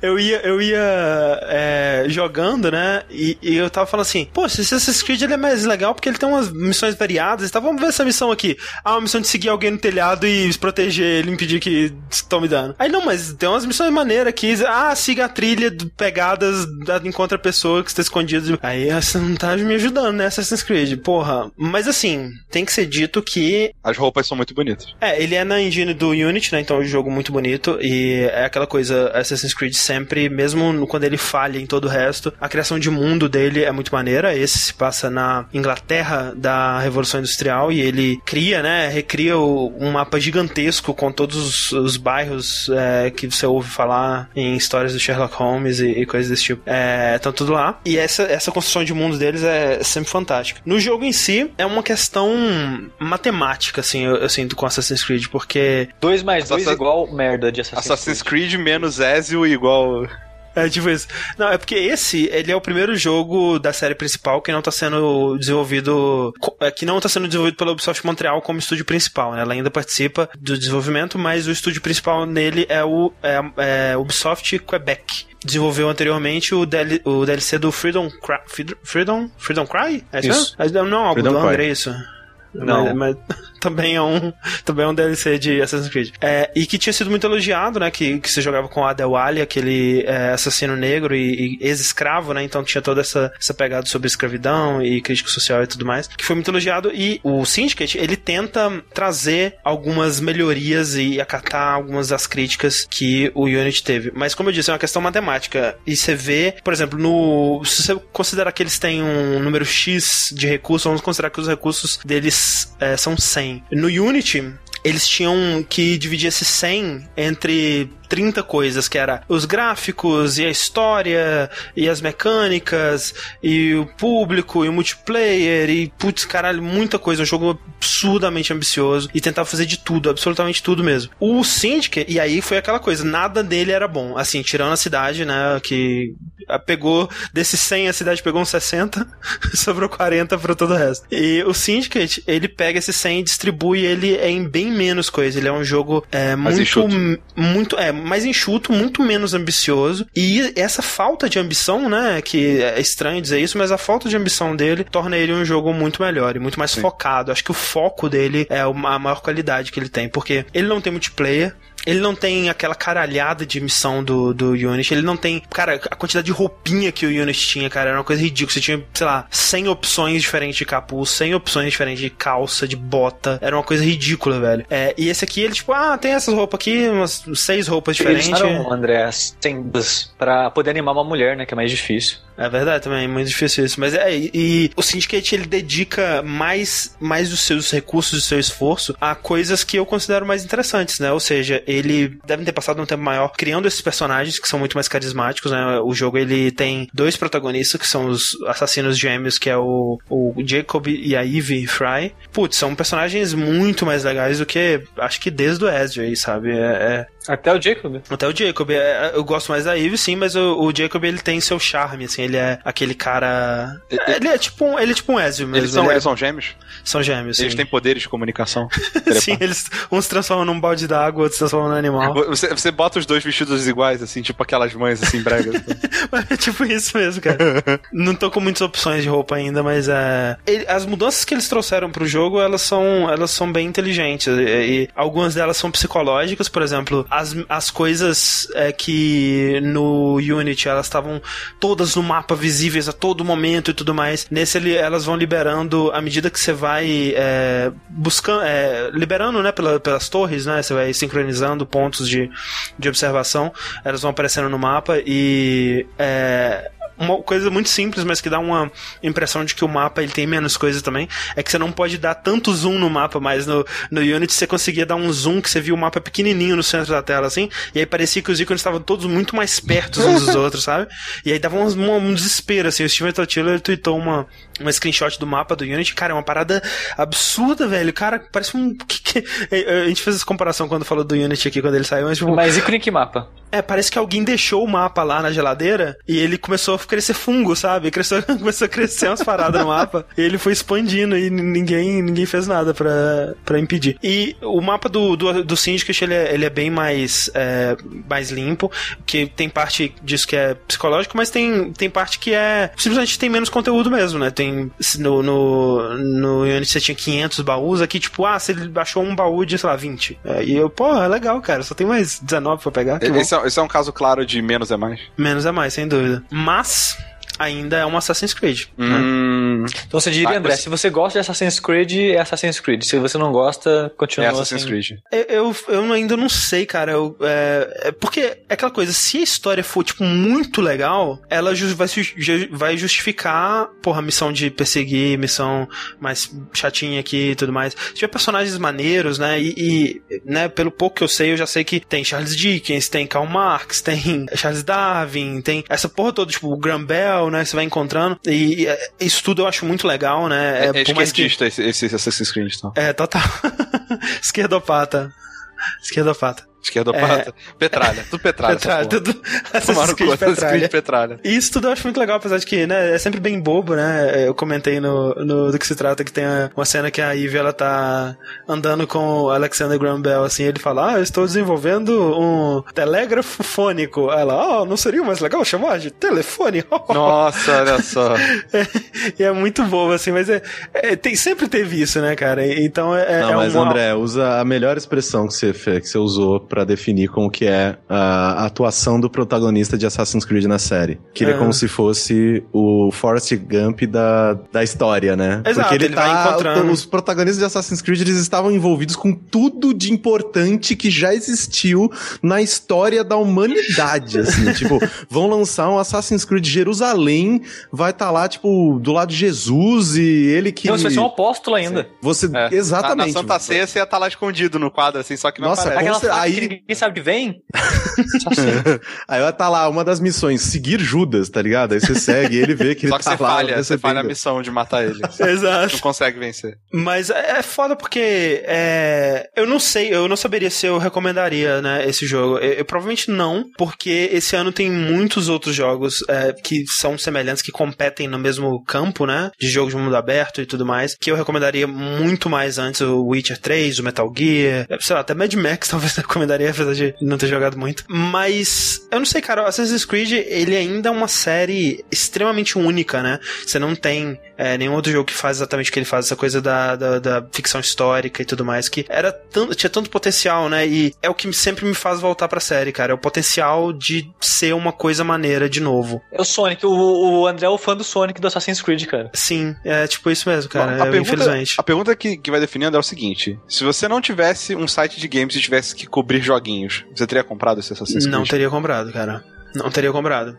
Porque então, vocês tô... viram, né, pessoal? É, ele, ele, ele não é, ele não é mulher de malandro, né? É- Não, eu sou um pouco, eu sou um pouco, porque eu tava jogando, depois que a gente gravou o DST, eu ainda tava jogando e tava me divertindo, sabe? Tipo, Olha só. eu, Ele, ele é legal, ele é um bom pai. Você que não conhece ele bem o Ele suficiente. só me bate às vezes, não é sempre. É ao contrário do Unity, por exemplo, que eu jogava e, e- e jogava por ansiedade, tipo, meu Deus, cara, alguém precisa pegar esses baús, eles não vão se pegar sozinhos, cara, alguém precisa fazer isso. Nesse não, eu tava andando e apreciando a cidade, curtindo a história, né, ele tem um gancho, né, ele tem tipo um gancho do Batman, que você pode jogar pra, pra ir cruzando a cidade. Você tem o gancho do Batman que você, né, agora você, você joga o gancho em cima do prédio, já, já sobe, você faz linhas pra você fazer rapel, rapel não, né, tipo um, é, como como é que chama? É, tirolesa, né, tirolesa é, é, entre um prédio e outro, que deixa o- a exploração da cidade muito mais agradável, muito mais divertida. A quantidade de vezes que você cai do prédio sem querer é, é, diminuiu bastante, ou não? Ah, diminui bastante. É, isso desde o Unity, na verdade, porque ele tem aquele esquema de segura R2 e X se você quer ir pra cima, R2 e bolinha se você quer ir pra baixo. Isso é uma da- a, a melhor coisa que o Unity trouxe pra série de passagem. Mas é, é, muda, muda bastante, né? O lance do gancho ele muda bastante a jogabilidade, porque você pode criar uma linha entre você e o inimigo que tá muito distante, e aí quando você estiver passando na linha, você dropa nele, né? E cria mais oportunidade para assassinatos e deixa essa coisa mais versátil e tal. Eles disseram que melhoraram o combate, ainda tá bem ruim. E a história é o que eu tô pondo minha esperança. Talvez eu volte a falar aqui mais no futuro se a história se pagou ou não. Mas assim, André, você não acha que talvez você esteja com, esse, com essa visão até um pouco pessimista desse novo Assassin's Creed? Porque você tá tava extremamente saturado com o que o Unity te fez? Sem dúvida, Porque sem assim, dúvida. né, é bom deixar isso claro pra todas as pessoas, porque eu já falei isso durante o DST e eu queria deixar aqui pra todo mundo que tá ao vivo no chat e ouvindo a gente depois. Tem duas coisas do André que eu quero muito começar a julgar. Como ele gasta o dinheiro dele, como ele gasta o tempo dele. Na verdade? O Unity, ele platinou. Sim, Então, assim, ele pegou todos aqueles 500 baús. Mas, Então- cara, olha só, você não devia. O André tem um problema. Você você não ajuda um amigo fazendo essas coisas. Julgando o problema. Essas coisas. Você tem que primeiro fazer ele entender. Olha, André. Não, é, a gente é chega assim. em casa, aí tá lá, tipo, A o André faixa, assim, né? com, com, com, com, com, o negócio debaixo da, da, da blusa, assim, tá ligado? Uhum. Aí, André, o que, que você tá escondendo aí? não, nada não. Não, Os André, baús, deixa eu, ver, deixa eu baús. ver isso aí. O que, que, que, que tem aqui atrás? Não, não, não é nada não. Aí você tira, tipo, sei lá, Assassin's Creed Rogue, tá ligado? Tipo, Caralho, André, de novo! pois é. Não, Rogue eu não joguei, nem quero. Mas é. eu- não sei, cara. É, é, é- é f- eu não sei, cara. É, é que assim, né? Aquela coisa que a gente já disse, já, já, já disse várias vezes também, né? É, Assassin's Creed precisa de um, um tempo, eu sou parte do problema. E enquanto nós continuarmos comprando essa merda, eles vão continuar fazendo. Cara, olha só, isso não é verdade, sabe por quê? Porque eu parei de comprar no Brotherhood e ele ainda continua fazendo, cara. O que, que eu tô fazendo de Porque o? André não parou ainda. É culpa do André, então. André, porra, Tem André. todo mundo Quem parar. sustenta é o André. É. Gente, por favor. Mas é. Dito isso, se você não tá saturado de Assassin's Creed, né? Se você, sei lá, você só jogou dois e né, parece um legal um jogo na Revolução Industrial com o Jack Stripador e. e É Bloodborne. Karl Marx. Bloodborne. Bloodborne é uma boa opção também. Mas, se você jogou Bloodborne, que é outro jogo na, na, nessa era vitoriana. é, Van essa- Helsing de Ó, deixa eu falar. PS2. Rick, Oi, esse jogo é pra mim. tem, tem é pra você, a rainha, tem a rainha, acho que é a rainha Vitória, né? É, eu não sei qual, qual Vitória. Tem a rainha Vitória, tá? Ah, A rainha Vitória tem uma bolsa, correto? sim. Vamos te dar três chances pra adivinhar o que, que tem dentro da bolsa da rainha Vitória. Eita, tem uma maçã. Não, chance dois. Tem um Korg. Tem um Korg. Mentira, cara. É verdade. Caralho, Ela tem velho. uma bolsa com um Korg Gente, dentro, é. Você pode roubar essa bolsa. Não. Pior jogo do mundo. Olha só, né? É, o- tem mais Korgs do que Bloodborne. Eu É verdade. Aí ganha um ponto aí. Contador de Korgs, né? Tipo Assassin's Creed Bloodborne. Mas, mas finalizando com a minha metáfora matemática, é essa parada. É, eles, é impossível, com os recursos que eles têm, no tempo que eles têm, fazer algo melhor do que eles estão fazendo. Eu acho que esse Assassin's Creed Syndicate é o melhor que alguém conseguiria fazer com essa franquia no ponto atual que ela tá. Então, assim, se você não tá saturado, né, e o problema do Assassin's Creed é essa, essa saturação, essa mesmice ano após ano, após ano, após ano, é um bom jogo. É um jogo muito bem feito, muito, é, assim, tecnicamente ele não tá aquela, aquele, aquela bugueira toda do Unity. Roda muito bem, tô jogando no, no PS4. Não sei como é que vai ser o porte do PC, né? Eles estão cagando bastante porte PC aí. Mas, né, pra você que tá saturado, o único remédio vai ser o tempo mesmo. E torcer pra que a Ubisoft ela tome esse tempo pra repensar a franquia, né? É, é uma franquia com conceitos que eram novidade, que eram interessantes em 2007 ainda, né, velho? Não tem como. Não, não tem como continuar assim. O Sonic, cara, até o Sonic ele tá tentando se reinventar. o Sonic tá tentando se reinventar desde Sonic 2, cara. não tá conseguindo, não, velho. Tadinho. Exatamente. Sabe que o que falta Assassin's Creed é, é- são, são mais, é, é, mais bandagens nas mãos, assim. Mais, mais, mais amiguinhos pra andar com você. Mais amiguinhos Mas coloridos e tem que fazer um redesign do, do Ezio pra ele ficar musculosão, assim. Talvez, verdade. Exato. Mas é isso. Assassin's Creed Syndicate. Eu quero te perguntar uma coisa, que eu acho que não tá na pauta, mas você quer falar de um negócio, de, um, de, um, de uma premiação? Ah, é, cara, uma coisa que, que, que rolou que foi interessante aí, né? A gente teve na BGS, como nós contamos no vértice passado. Assista um vídeo. É, assista um vídeo, né? A gente lançou um vídeo muito legal, um vídeo muito bom, Sim. etc. Nessa, nessa BGS, a gente foi convidado, né, junto com vários outros veículos do Brasil, a formar um júri que ia julgar os jogos do Brasil Game Awards. É, que não é uma, uma entidade é, diretamente conectada à BGS, mas estava julgando os jogos que estavam expostos na BGS, né? Exatamente, é uma uh, uh, bom, é um projeto, né, que o Theo Azevedo do All Jogos, ele, né, ele que realizou, ele que organizou, ele colocou o site no ar, e chamou todo mundo e tudo mais. Nós fomos convidados pelo Theo, inclusive um grandíssimo abraço para ele, participar, né, de- desse júri e nós escolhemos, né, durante a semana passada, é, os melhores jogos que nós colocamos as nossas mãozinhas na Brasil Game Show. Então, eu vou ler para vocês os ganhadores, Olha aí, vamos ver. ok? Vamos lá. Melhor jogo independente ganhou o Cuphead, né? Que inclusive eu e o André nós colocamos o nosso, na nossa, porque a gente votava em cinco nomes, né? Então Isso. Cuphead estava ali. Eu quero dizer, eu quero dizer que a maioria dos jogos que venceram foram jogos que Foram nós jogos que indicamos nós como indicamos. vencedor. é, sushi, sushi não aprovou Cuphead, só queria dizer isso. Seguindo a lista aqui, melhor multiplayer ganhou Star Wars Battlefront, que também nós votamos. Melhor jogo pra família ganhou Just Dance 2016, que nós também já votamos. melhor jogo de esportes ganhou Rocket League, que a gente nem sabia que tava lá. É, a gente não viu Rocket League lá. Mas se soubesse, tinha votado. Eu nem tava. Esse que é o segredo, o jogo é tão bom que não tava e ganhou. Eu queria deixar claro também que jogo pra família, a gente votou em primeiro lugar o Rock Band, que é. é um jogo muito mais família, que não tem essa dança do demônio de Satanás. Satanás não gosta disso aí. Quer dizer, não gosta de Rock Band. Jesus não gosta disso. Exato. Enfim, tô entendendo. Anyway, o melhor jogo de corrida ganhou Forza. Nesse nós votamos no Horizon Chase. Melhor RPG ganhou Dark Souls 3. Melhor jogo de luta ganhou Street Fighter 5. Que... Eu acho que só tinha ele lá, né? Não, acho mas que tinha alguns outros, mas anyway. Melhor jogo de ação e aventura ganhou Rise of the Tomb Raider. Uhum. Melhor jogo de tiro ganhou Star Wars Battlefront de novo.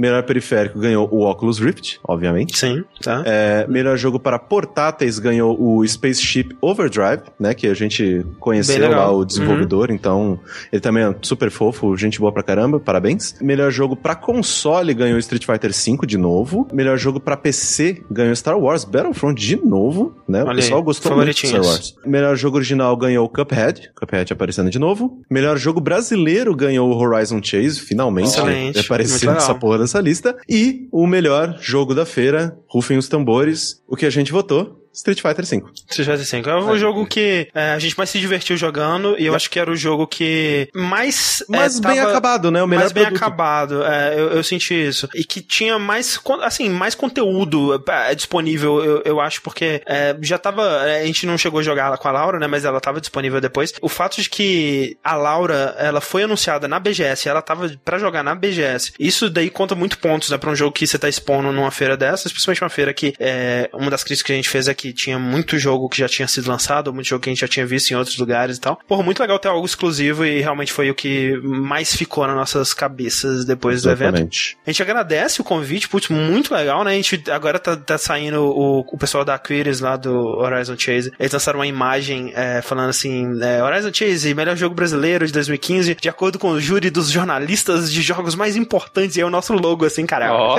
oh, importante mesmo, hein, cara. Vou mostrar pra minha família no, no na sede 拿刀。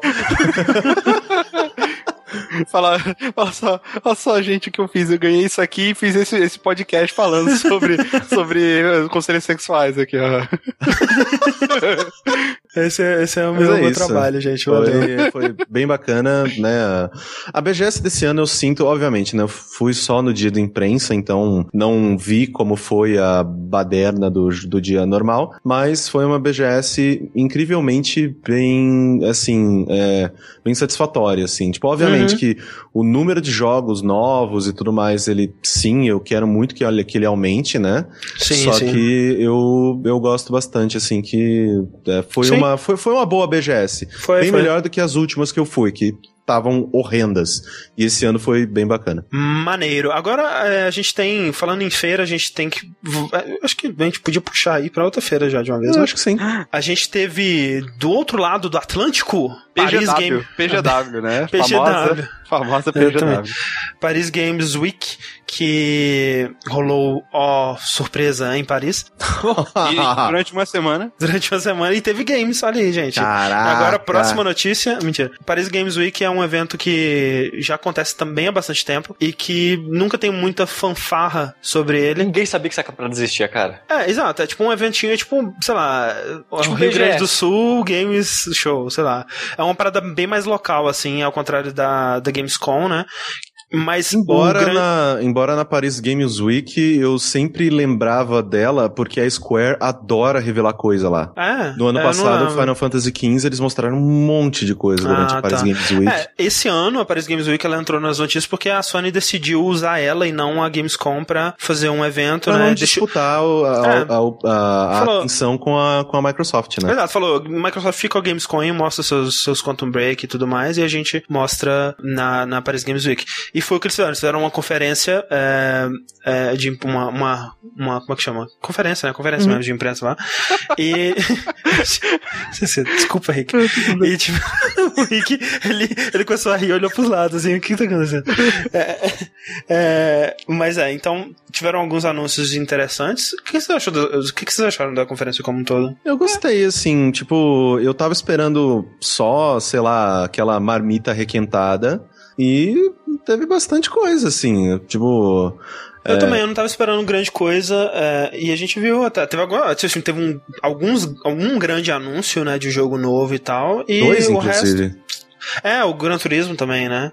Então É, três. E qual que foi o outro? eu tô pensando no Wild e no jogo do. É, mas do o Wild Wild a gente já conhecia. né? Então, é. só que eu nunca eh, não, não havia visto gameplay, gameplay, é, e gameplay, tal. exato. aham. É, mas teve, é, foi legal. E, e importante ressaltar aí, né, um grande foco em VR, né? Foi, foi a maior, o maior foco que a Sony já deu pro VR. PlayStation VR, né, que agora já tem nome, não é mais Project Morpheus. Muita coisa, né, sendo mostrada em VR aí. O, o- aquele, como é que chama? Higgs, né, que é aquele jogo de esportes radical com o narrador é, gritando e as pessoas aparecendo pessoas, jogadores com com uma paradinha na, no, no né, tipo, como, como se estivesse numa, numa armadura do Iron Man, assim, só que com VR. Mas o, o Riggs, eu vi alguns, é, algum um texto, uns vídeos do GameSpot, do pessoal lá de fora, né, que testou, e muitos deles, assim, estavam falando, cara, é, esse, provavelmente esse jogo vai bombar igual o Rocket League, igual, sabe, tipo, ele, esse, esse, esse vai. Pra um jogo de VR, né? sim, Porque sim.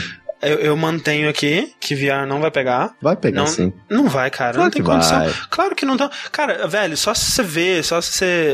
É só você considerar a quantidade de pessoas que não vai conseguir jogar VR porque vai ficar enjoado, cara. É uma parada que, especialmente pra um jogo tipo esse, que é um jogo é, absurdamente intenso e, e cheio de movimento e, e, porra, 360 graus e tal. Tanto é que a maioria dos, dos outros jogos, acho que todos os outros jogos mostrados, né, que foi o Until Dawn Rush of Blood, é, Robinson The Journey e outras coisas, é, são jogos. É, o Sushi Rio do Robinson Journey. É, esses jogos, ou os outros jogos que foram mostrados, são em trilhos, né? Porque é difícil, né? Você fazer alguma. alguma... Eles não estão.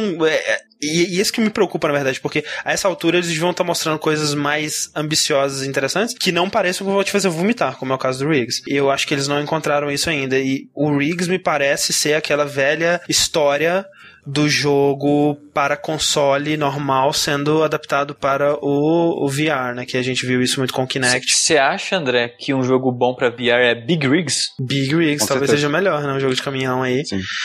Mas, É, mas assim, André, vale, Hum. vale dizer que você nunca testou Nunca certo. é, Virtual O André Reality ainda né? não é um believer. É, porque assim, é, é, o que, o que me faz acreditar é pessoas que eu acredito muito na opinião falando bem do negócio, sabe? Porque ninguém falou bem do Kinect, cara. Eu, eu acredito que, que. Eu totalmente acredito que pode ser uma experiência transformadora que vai te fazer acreditar que você tá no, né, naquele lugar e tudo mais. Mas, cara, ninguém tá fazendo nada interessante com isso. Ainda. É, é, eu acho tá que. muito no começo, né? eu- assim, eu, eu, eu, eu- talvez eu concorde com você, André, que não é essa leva de VR que vão pegar. Não, e e esse é o meu argumento. Beleza, Esse ok. é o meu argumento. Ok. Eu não acho não que VR esse- como conceito, né? Não, eu acho que pode. Um dia a gente vai chegar lá. Eu, o meu argumento é esse, ela leva de VR. Primeiro, que é um trambolho né, que você tem que pô- pôr na sua cara, sem dúvida vai ser desconfortável, por mais que eles tenham se esforçado é, para fazer essa parada. é uma coisa que. desconfortável não. E olha que eu usei o Oculus Rift, o, SD, o SK, SK, né? Uhum. System Kit SKD 2. Eu usei o 2, que ainda não tava em HD. E, assim, foi. Obviamente que, né? É, é- é muito, é muito babaca falar isso, mas na E3 que eu testei o Oculus Rift, ele foi de muito longe a melhor coisa que eu já vi em videogames na minha vida. Ah, sim, eu, eu não duvido que seja uma experiência transformadora. É, o lance é que, tipo, eu me incomodo em usar óculos, cara. Óculos normal. Sabe? Imagina uma parada na minha cara. Imagina um, um trambolho daquele. E, e esse que é o lance, assim, é, é é uma coisa é, que vai variar muito. Eu apreciei É, essa André, se, se há anos atrás falasse, cara, você vai curtir bater baqueta de plástico. Você vai curtir brincar com um brinquedinho, guitarrinha de criança. Você ia falar, ah, por que, que eu vou fazer isso? Não, Bom, é, puta, que não, eu não acho que, que. ah, Desde a primeira vez que eu vi esse conceito, eu falei, caralho, que maneiro. e, e foi maneiro pra caralho, eu não sei. É, pode ser e, e que, que, né, que. Eu acredito no conceito do VR, eu não, não acho que seja dessa vez. Mas assim, eu não acho que o, o principal seja o trambolho. Se tivesse uma coisa, se tiver uma coisa legal pra você colocar, jogar no trambolho e, e ser maneiro pra caralho, eu acho que vai ser maneiro pra caralho. O lance é que não tem. E tipo, o, o PlayStation sabe. VR. Não, mas André, é, pensa um negócio. É, não é que não tem. Qualquer jogo em VR é legal. E esse é o ponto. Esse, na minha opinião, é a parte mais forte dele, né? Porque é, eu, eu sinto que sim, ele não deve ser um sucesso absurdo de vendas, né? Ele não vai vender que nem, sei lá, o, apareceu o, o Kinect lá, o negócio de tecnologia que foi, vendeu mais rápido. Não, ele não vai ser isso. Nenhum, não vai, o da, da Valve, o Oculus, o da Sony, nenhum desses vai, tipo, explodir em vendas. Mas eu sinto que é, todas as pessoas que colocarem isso na cabeça e encontrarem alguma coisa que lhe seja minimamente interessante, tipo, YouTube. é um troço. Também, já tem um monte de coisa pornográfica no, pra, pra Oculus Rift, é, mas é, né, filme pornô em primeira pessoa. Mas assim, eu sinto que qualquer coisa no óculos virtual ele fica interessante.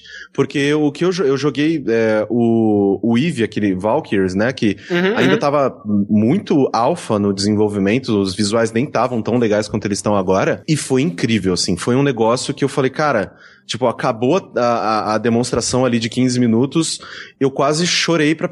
Me deixa ficar mais aqui- mais um, sabe? Por favor, sabe? Segurando nos braços da cadeira, assim. Não, não, moça. é, mo- moça, eu, eu demorei muito pra entrar. Não, moça, eu, eu quero Só ficar mais um, só mais um, só mais uma dose. Então, assim, o que eu sinto é que o, o, óculos de realidade virtual é, não é que você olha o vídeo e fala, ah, isso não é tão legal.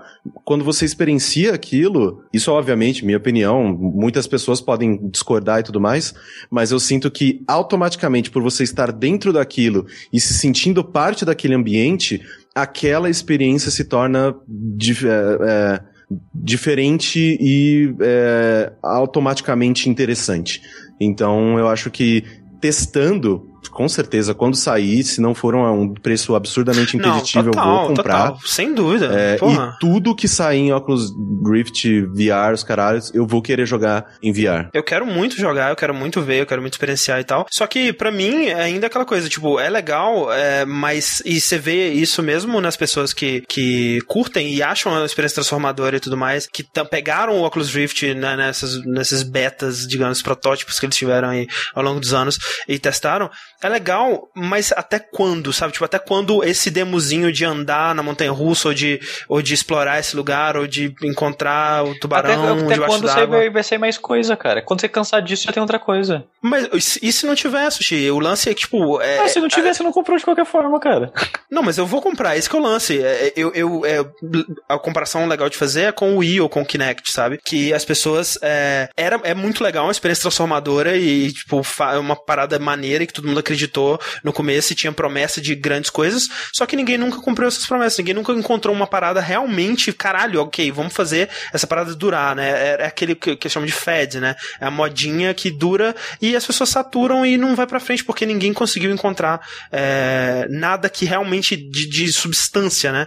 E no fim das contas, se os jogos que, que, que continuarem saindo para essa, essa plataforma forem ou como jogos que eu já jogava antes, só que em VR, ou montanhas russas, eu vou querer voltar pro que era antes, sabe? Mas e se foi o que o Corrêne falou? É o mesmo jogo, mas de alguma maneira você se sente melhor jogando ele. É, O André morreu. não sei. Porque é é. difícil pensar, né? Assim. É que assim, eu também sinto, eu, eu enxergo, né, esses óculos de realidade virtual também bastante como uma plataforma, sabe? É, principalmente, Uhum. sei lá, o óculos tendo sido comprado pelo Facebook e tudo mais, eu sinto que há a possibilidade desse conceito evoluir daqui a alguns anos em que cada vez menos a gente necessite de televisão, de, sabe, de, uhum. tipo, é, eu pelo menos eu me enxergo assim, obviamente que talvez dependendo, né, tipo, de como vai ser o produto final, se ele vai ser super confortável, leve e tudo mais, se não vai esquentar muito, mas é, eu penso provavelmente de uma maneira, sei lá, tipo, eu deitado na cama e assistindo Netflix no meu óculos, tá ligado? Pra, porque eu posso assistir deitado, olhando pro, pro teto, como se tivesse um, uma telona no meu teto, e eu não preciso mais de TV, sabe? Não, sim, sim. Eu, eu me refiro especificamente a, a jogos, a jogos que Sim, sim. eu, enquanto jogador, é, vou querer passar horas e horas e dezenas de horas jogando, explorando e tudo mais. E, e isso é o que, eu, o que me incomoda de não tá, de não tá sendo mostrado ainda. Mas enfim, é, beleza. Eles também anunciaram é, o, o, o Gran Turismo Sport, que é, eu não sei o que, que é, mas É, o ter Gran. Turismo Tem 5 é o Gran Turismo 5 Prologue, né? Tipo, o Gran Turismo Sport é basicamente isso. Ah, segura isso aqui enquanto a gente tá fazendo o jogo de verdade. Exatamente. Tem aquele jogo maluco Dreams da Media Molecule que eu, eu- toda vez que eles mostram esse jogo É. eu sei menos e menos o que que Jogo maluco. Eu sei que Jogo tem que loucão. imprimir impressora 3D o que você cria, cara. Imagina esse jogo Ah. no VR, cara. Cara, não, mas assim, foi o que eu falei, cara, canavial de rola? Vai ser, cara, vai ser só quintos. Cara, vai ser tipo quintos e mais Eu, pintos. eu posso fazer um, uma fazenda onde o milharal é, é só rola É um pintaral. e os passarinhos voando são todos caralhinhos voadores, assim. Exato. Aí a vaca é um pênis gigante que solta leite, assim. E aí você tem um trator de pênis pra colher. Entendi. Caralho, velho. Mas é, esse jogo é um jogo que eu não consigo botar fé porque é, todo, toda vez que eles mostram ele é tipo, olha como é mágico e lindo, que coisa, coisa. Você vai poder criar toda a sua imaginação e tudo mais. Só que, tipo, eles nunca mostram realmente como isso funciona, né? Eles mostram uma coisa já pronta e fantástica e tal. E, É, e- é, só vai- é um jogo que a gente só vai saber o que, que realmente é quando a gente E- jogando. E é né? um jogo daqueles que eu falo, cara, eu fico muito feliz por isso existir. Sim. Mas eu nunca vou jogar, porque eu não quero criar nada. Eu quero É, jogar exato. coisas que as pessoas fodas criam. É pra pessoas Sim. muito mais criativas que eu. É, eu vou passar longe, assim. Mas que bom que existe, cara. De repente, Total. Os artistas fodas um E negócio sei lá, cara, a Media Molecule é, tipo, é um estúdio que eu sou absurdamente apaixonado e é, eu me interesso muito por tudo que eles fazem, só que eu prefiro muito mais quando eles fazem coisas story-driven, sabe? Tipo Tearaway. Uhum, Eu gosto muito da. Sei lá, do sentimento e da personalidade que eles colocam nos jogos deles. Só que o, o Dreams, assim, eu vejo com muito potencial. Só que a partir do momento que você coloca toda essa responsabilidade na mão dos jogadores, não são pessoas que são treinadas para fazer jogos, não são pessoas que, que estudaram para fazer jogos. Pode sair muita coisa legal, só que. É, ele talvez até tenha um modo história, a gente não sabe. E esse que é o É, lance pra é. mim, a gente sabe muito pouco sobre esse jogo ainda. Exato. André, você sabe mais sobre No Man's Sky ou Dreams? Eu, eu não sei, cara, é difícil se compara. Acho que a nave do No Man's Sky pousa no Dreams e, e mundo. É o mesmo jogo. Você... É o mesmo jogo, é isso que a gente descobriu. O, o Dreams é um sonho que o piloto da nave do No Man's Mas, Sky na tem. verdade, No Man's Sky foi criada No do Dreams. Olha só. Tudo no Dreams, esse foi o Caralho. seu grande plot twist. É, eles também mostraram pela primeira vez gameplay de Wild, né? Que é o, o novo jogo aí do Michel Ancel, que é o, pra quem não conhece, é o criador de Rayman e ele trabalhou em jogos é, seminais, como diriam por aí, como é o caso do Prince of Persia Sands of Time, e um jogo que eu gosto muito também, que é o jogo do filme do King Kong, cara, que você dá porrada em tiranossauro. Muito bom aquele jogo. Não, É ótimo qual o aquelas partes em primeira André? pessoa. Peter Jackson's King Kong, The Official Game of the Movie. Cara, eu fico feliz que ainda lembra, cara. Obrigado. Não me desaponta. É muito bom. Eu queria dizer também que o Michel Ancel, eu vou falar de um jogo. No próximo episódio do Retrocompatibilidade, que né, vai ser feito quando a gente se mudar, que eu vou falar de um jogo dele. Olha, Olha aí, que coisa. Hum, fica aí um mistério. Enfim, é, mostrou Wild, né? Que é esse jogo que tinha sido mostrado num trailer bem riponga, num E3 aí do passado, algum, ah, PlayStation Experience, alguma coisa assim. Que é o novo jogo que ele tá fazendo fora da Ubisoft, né? É, é um estúdio próprio que ele é, fundou aí pra desenvolver esse jogo. Parece muito maneiro, cara. Parece muito maneiro. Cara, eu vi que você É. monta no urso e o urso tem um pulo muito zoado, mas até aí Não, assim, é, é, o urso é tipo Metal Slug, sabe? Sim. Ele tem um pulo. tem um pulo mas assim, um pulo o- que ele não deveria ter. Ele, ele, obviamente, ele parece que tá precisando de muito polimento ainda, tem muita coisa estranha nele, mas é um, ele tem conceitos muito bacanas, né? É, tipo, porque você nele, você é um xamã, né? Um Aham, pajé, uma pessoa, né, responsável pela, eh, sei lá, por... Você é uma classe de WoW. Exato, você é, uma- é- você é uma classe de WoW, Chamando. e aí você vai, você pode transferir a sua consciência pros animais, e aí Isso. você controla os animais e tudo mais. E é um ótimo jogo aí pra vender, viver da minha arte, fazer fazer colar de coquinho, pra bater palma pro sol, abraçar árvore. Total, então, cara. É muito bom, cara. Tem uma, uma parte que. É tipo, é muito louco você narrar essa parada do jogo. O, o Jeff, eu, eu tava vendo o Giant Bomb assistindo essa parada. E o Jeff narrando o que acontece no- nesse jogo é a melhor coisa que, tipo, ah, você.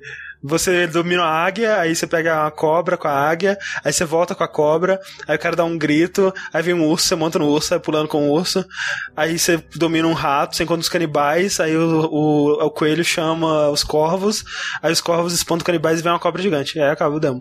É basicamente isso. Aí, esse é o jogo. Parece E bom. parece, parece muito maneiro. É, e por fim, acho que é, o que mais me surpreendeu, na verdade, a gente teve o anúncio do novo jogo da Quantic Dream, Detroit, Isso. Rock City. É, Metroid. Seria excelente, inclusive. Seria. É, é, é o Detroit é, Become Human. Não sei se Become Sim. Human vai fazer parte do título, espero que não. Mas, não. né. É, O que, que é Detroit, gente? Bom trailer. Detroit é a coisa mais interessante que a Quantic Dream já fez na vida, tentando virar um jogo. Que a, a Quantic Dream o costume de fazer tipo uns, uns vídeos conceitos antes de lançar os jogos, né? Ela teve do Heavy Rain, teve da Beyond, eu acho que teve. teve? É, o do Beyond foi inclusive foi o esse daí. Não, não. Esse, esse vídeo foi feito durante a produção do Beyond. Exato.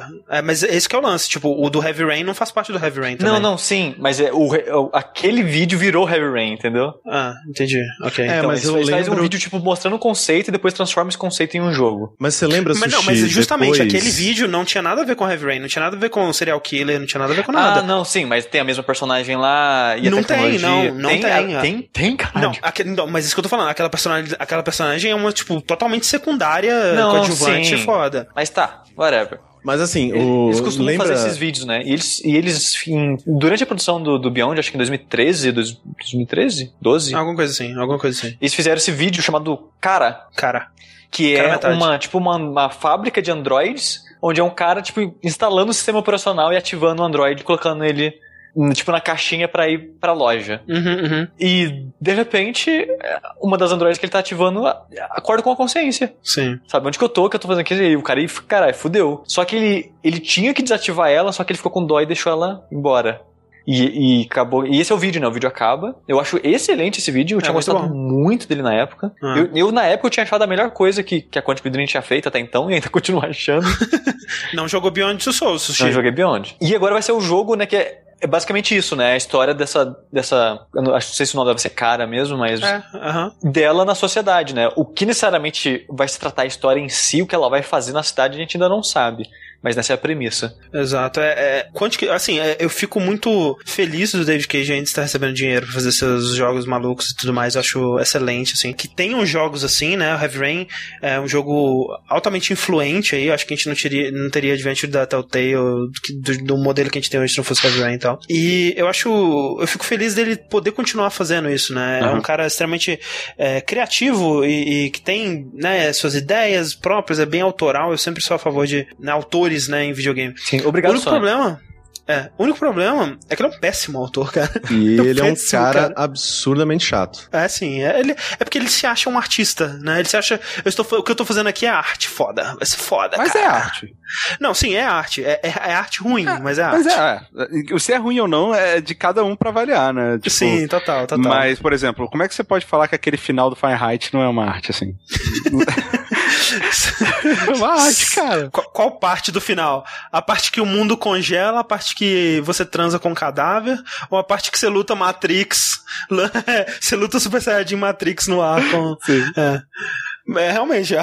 se aquilo aqui não é arte, não Eu tem mais sei arte. o que é, cara. Não, mas assim, o, o Fahrenheit, isso que é muito bizarro, né? Que o Fahrenheit, o começo dele, pra mim, é primoroso, cara.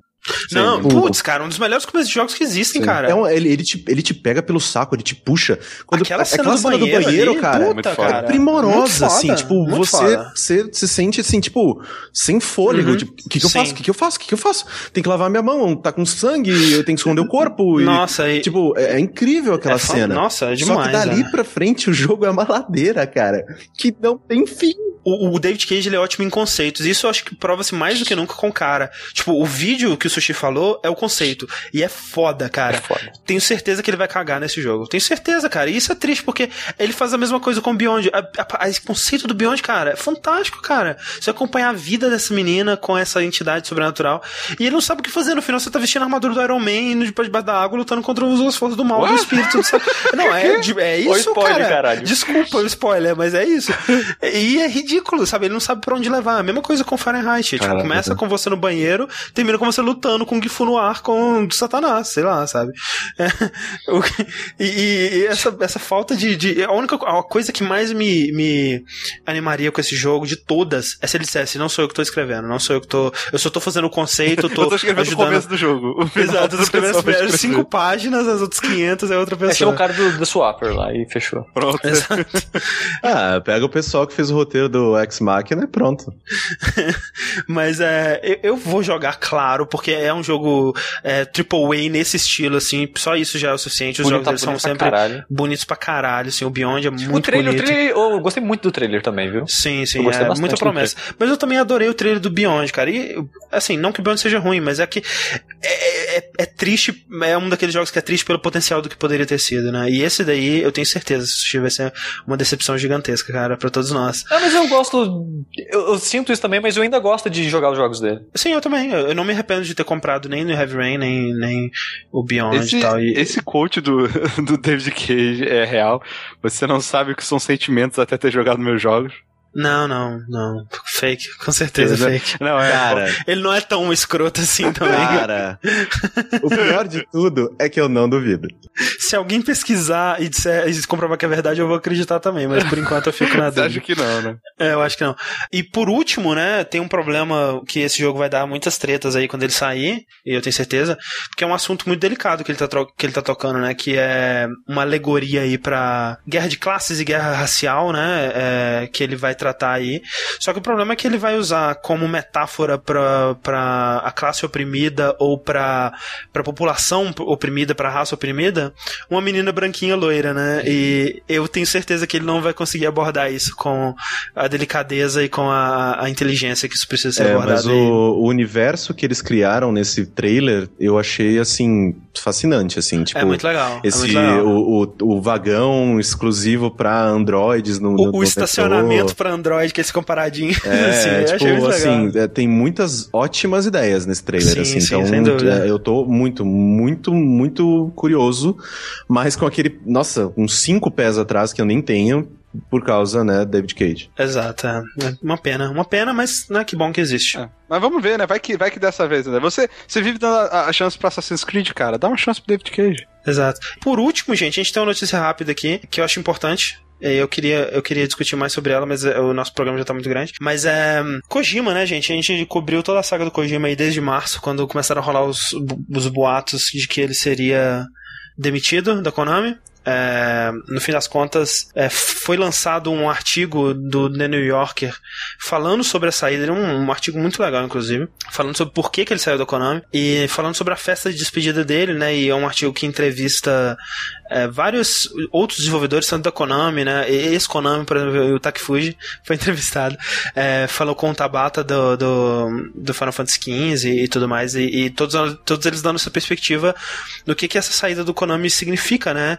É, Do pra, pra- é, essa saída do Kojima é, significa né, para a indústria japonesa e o que, que ela simboliza né, em, em questão de, dos tempos. Né? É, o lance é que depois disso, é, a Konami, o piar da Konami apagando fogo de novo lá, Sim. mais uma vez, né?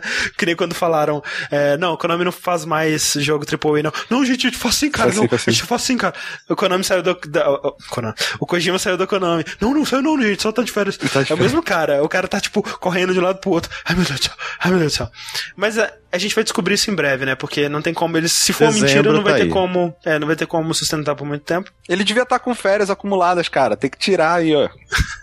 Mas o que mais interessante dessa história toda foi é, nesse artigo eles é, a perspectiva dos, dos é, desenvolvedores, dos amigos do Kojima que eles entrevistaram e outras, e outras pessoas, é, analistas né, da indústria japonesa e tal, falando sobre como é, assim como a morte do Francisco Ferdinando marca o começo da Primeira Guerra Mundial, a saída do Kojima da Konami e o fim dos AAAs na Konami marca o fim dessa indústria no Japão, que já estava morrendo, né? Eu acho que esse ponto vai ser lembrado como um ponto de virada, né? E hoje em dia você tem. A não ser que o Kojima abra o estúdio no, no Japão. É, se ele abrir o estúdio no Japão, que eu acho difícil, Isso é a sabe? Porque Nintendo, gente. É, não, a Nintendo ela tá fazendo a parada dela, né? A Nintendo acho que ela nem conta nisso aí, porque ela tá fazendo a parada dela, bem específica e tal, dentro da própria bolhazinha dela.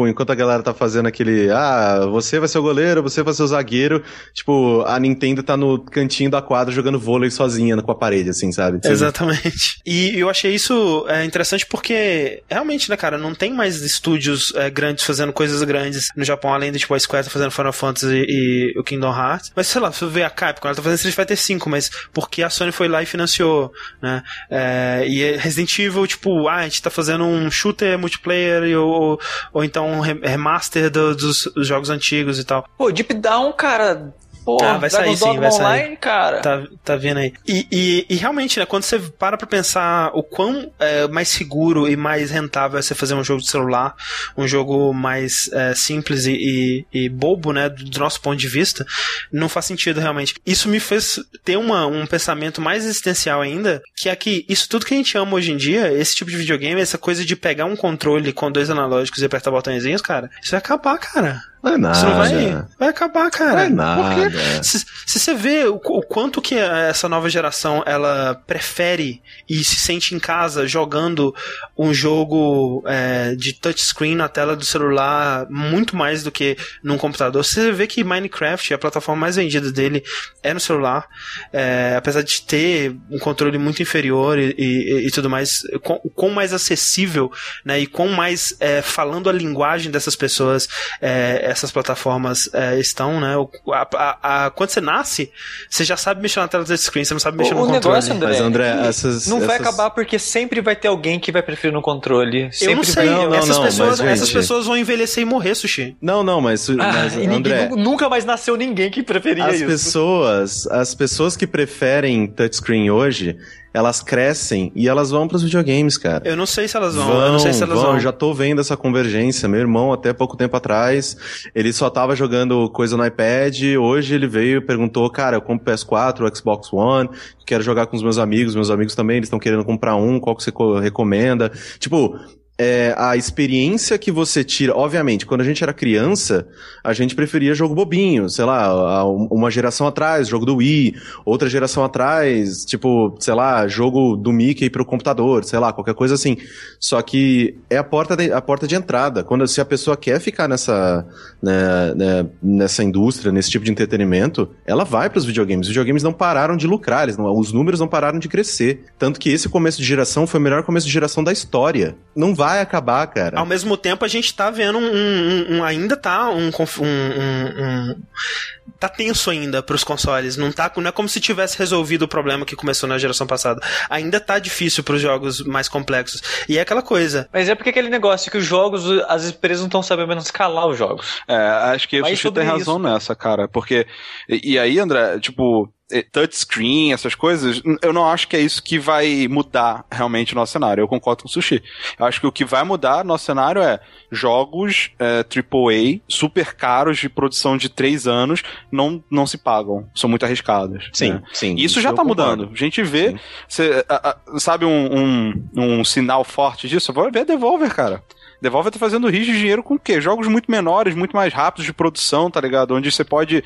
Você gosta desse jogo? Não gosta? E esse? Não gosta? E esse? Não gosta? E esse? Ah, esse você gosta, entendeu? Eu vejo isso como um sintoma paliativo pra uma indústria que tá morrendo. Não, não vejo. Eu acho que é, uma, é um sintoma de uma indústria que tá é, mudando, sem dúvida. Sim. Não morrendo. Mudando, sim. Je morrendo de jeito nenhum. Mas, mas, é aquela coisa, o Sushi tá falando assim, ah, não vai nascer nunca mais alguém que queira jogar. Vai nascer, assim como ainda nascem pessoas que gostam de ouvir disco de vinil, sabe? E é uma experiência mais rica e mais complexa e a pessoa, ela sem dúvida tiraria mais jogando no controle, sem dúvida, cara. Mas quanta coisa do passado, né, de, dos hobbies dos nossos pais, dos nossos avós, que eram experiências mais ricas e ma mais complexas e, e que requeriam, requeriam mais esforço de você, de você sair de casa. Mas esse que é o negócio, você... vinil não é mais rico. Quem fala que vinil tem qualidade melhor que CD tá maluco sabe? É, é, é, não, é só nostal é, tipo, não é nostalgia.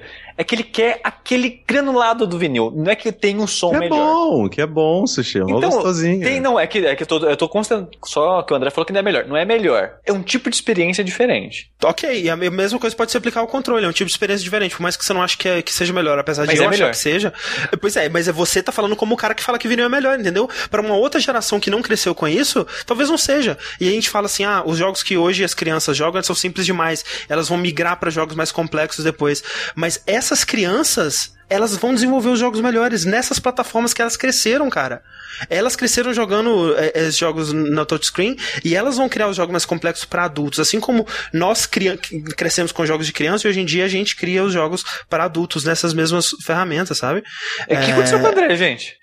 Eu tô, tô, é, tô, é, tô beleza, falando do fim do mundo hoje. Porque tipo, a gente já teve essa discussão antes e você não, vai dar tudo certo, não sei o que lá. Não, é, a, gente tá aqui basicamente. Opinião, é, né? Não, a gente tá aqui basicamente falando, galera, a jogabilidade vai se sustentar só por mais alguns anos.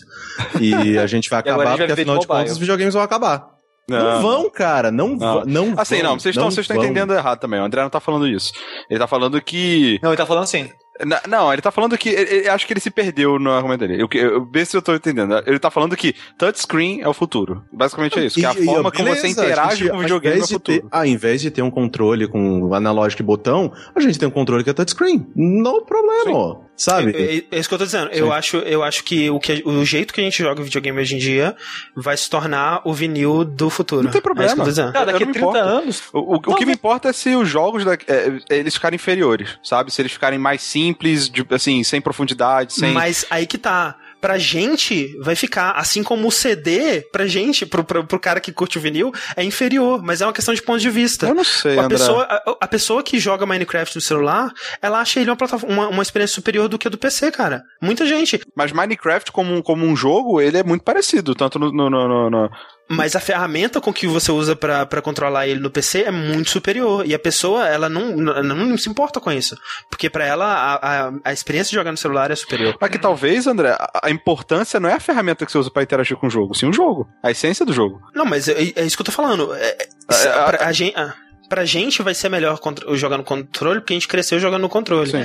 Mas eu, o controle- Eu acho que você tá muito, tipo, o cara da plaquinha também acho. na rua, porque, tipo, tem muito desse público que joga em celular hoje em dia, é público que nem jogaria em lugar nenhum, sabe? Não, e é um público que antes não existia, porque ele não era, sabe, tipo, é, ele, não, ele não era é, representado, ele não tinha um Mas lugar. esse é o ponto. Esse é o ponto. Essas pessoas vão crescer e a gente vai morrer. Se a gente morrer, foda-se o que acontece no videogame. Mas não, sim, é só isso que eu tô falando. A gente vai morrer. E o jeito que a gente cresceu jogando videogame vai definhar e ser Não, mas- substituído mas, por um André, novo jeito. assim, é só isso. A, a plataforma, Eu acho mais fácil VR tomar isso do que touchscreen. cara. Pode ser também, Mas pode assim, ser também. o que eu não sinto é, a plataforma, videogames não vão deixar de existir. Não, Nunca, isso não, nunca. E eu não nunca. acho que isso é uma coisa ruim, isso que você tá falando, André. Não, também não acho que seja. Pra gente que tá cada vez ficando mais velho e se prendendo nas coisas que a gente gosta, vai ser um processo doloroso. Ah, mas- vai acontecer, Mas, cara. mas sei lá, não sei se é tão também assim, André. Tipo, é, é, eu. Sei lá, VR. Pô, tô mega animado pra jogar com VR. E eu não sei se, se necessariamente vai ser com controle. É, tem, tem, tem jogos de, de, de touch que eu jogo já acho bacana. É, eu, sinceramente, assim, acho que vale, vai de cada um, sabe? Vai ser tão difícil quanto você fizer ser difícil pra você. Eu tô, exato, eu tô, eu tô aberto a experiências novas, tanto no VR quanto, opa, na vida, mentira, mas é, é no, no, é, no, essa, essa parada de abandonar o controle é que eu acho que vai ser doloroso, porque a gente vai Aham. tentar se prender ao que a gente cresceu é, usando, e esses, não, esses juventude com esses tela de toque, não sabe o que é um jogo de verdade e tal. André, o quão difícil foi nosso você lugar. mudar de celular normal com teclas pra um touchscreen? Foi demorado. Sério mesmo? Foi, foi difícil pra você? O primeiro celular de tela de achei foi em 2000 2012. Ok, só isso que eu queria falar. Beleza. ok, foi difícil mudar de um pra outro ou foi tão fácil quanto comprar um celular novo? Essa que é a parada, bem. Whatever, é. vamos lá. É, acho que é outra parada. Ah, isso é tema pra um dash, vamos. Exato. Vamos. Ficamos por aqui, né? O fim está próximo.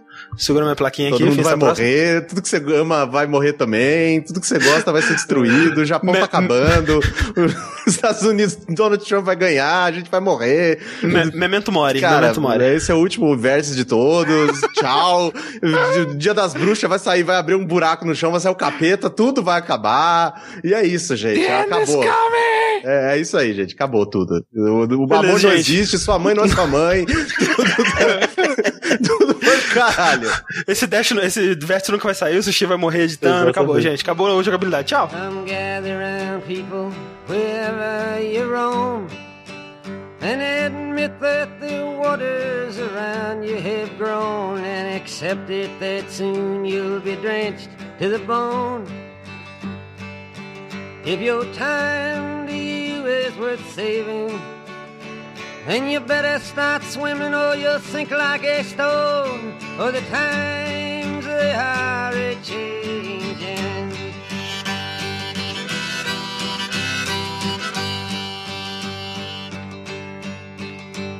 Some writers and critics who prophesize with your pen. And keep your eyes wide, the chance won't come again. And don't speak too soon, for the wheel's still in spin. And there's no telling who that it's naming.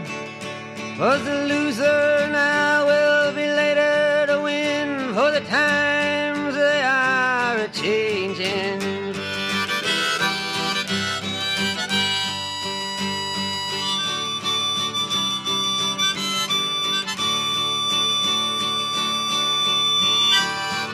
Senators, congressmen, please heed the call. Don't stand in the doorway, don't block up the hall. For he that gets hurt will be he who has stalled.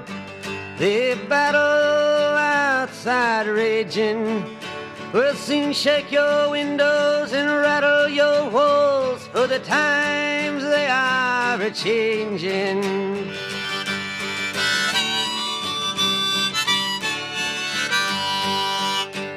Uh, mothers and fathers throughout the land. And don't criticize what you can't understand. Your sons and your daughters are beyond your command. Your old road is rapidly aging. Please get out of the new one if you can't lend your hand. For the times they are a changing.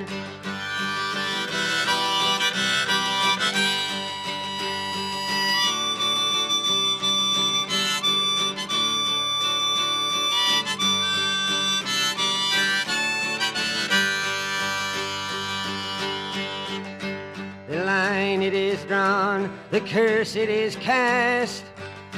The slow one now will later be fast, as the present now will later be past. The order is rapidly fading, and the first one now will later be last. For the times they are a changing.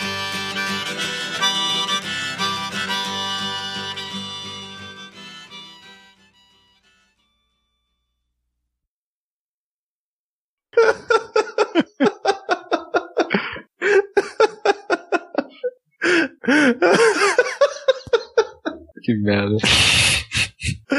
Ai, meu Deus do céu. Ai, Deus do céu. Você vai, você vai participar, André? Ah, posso.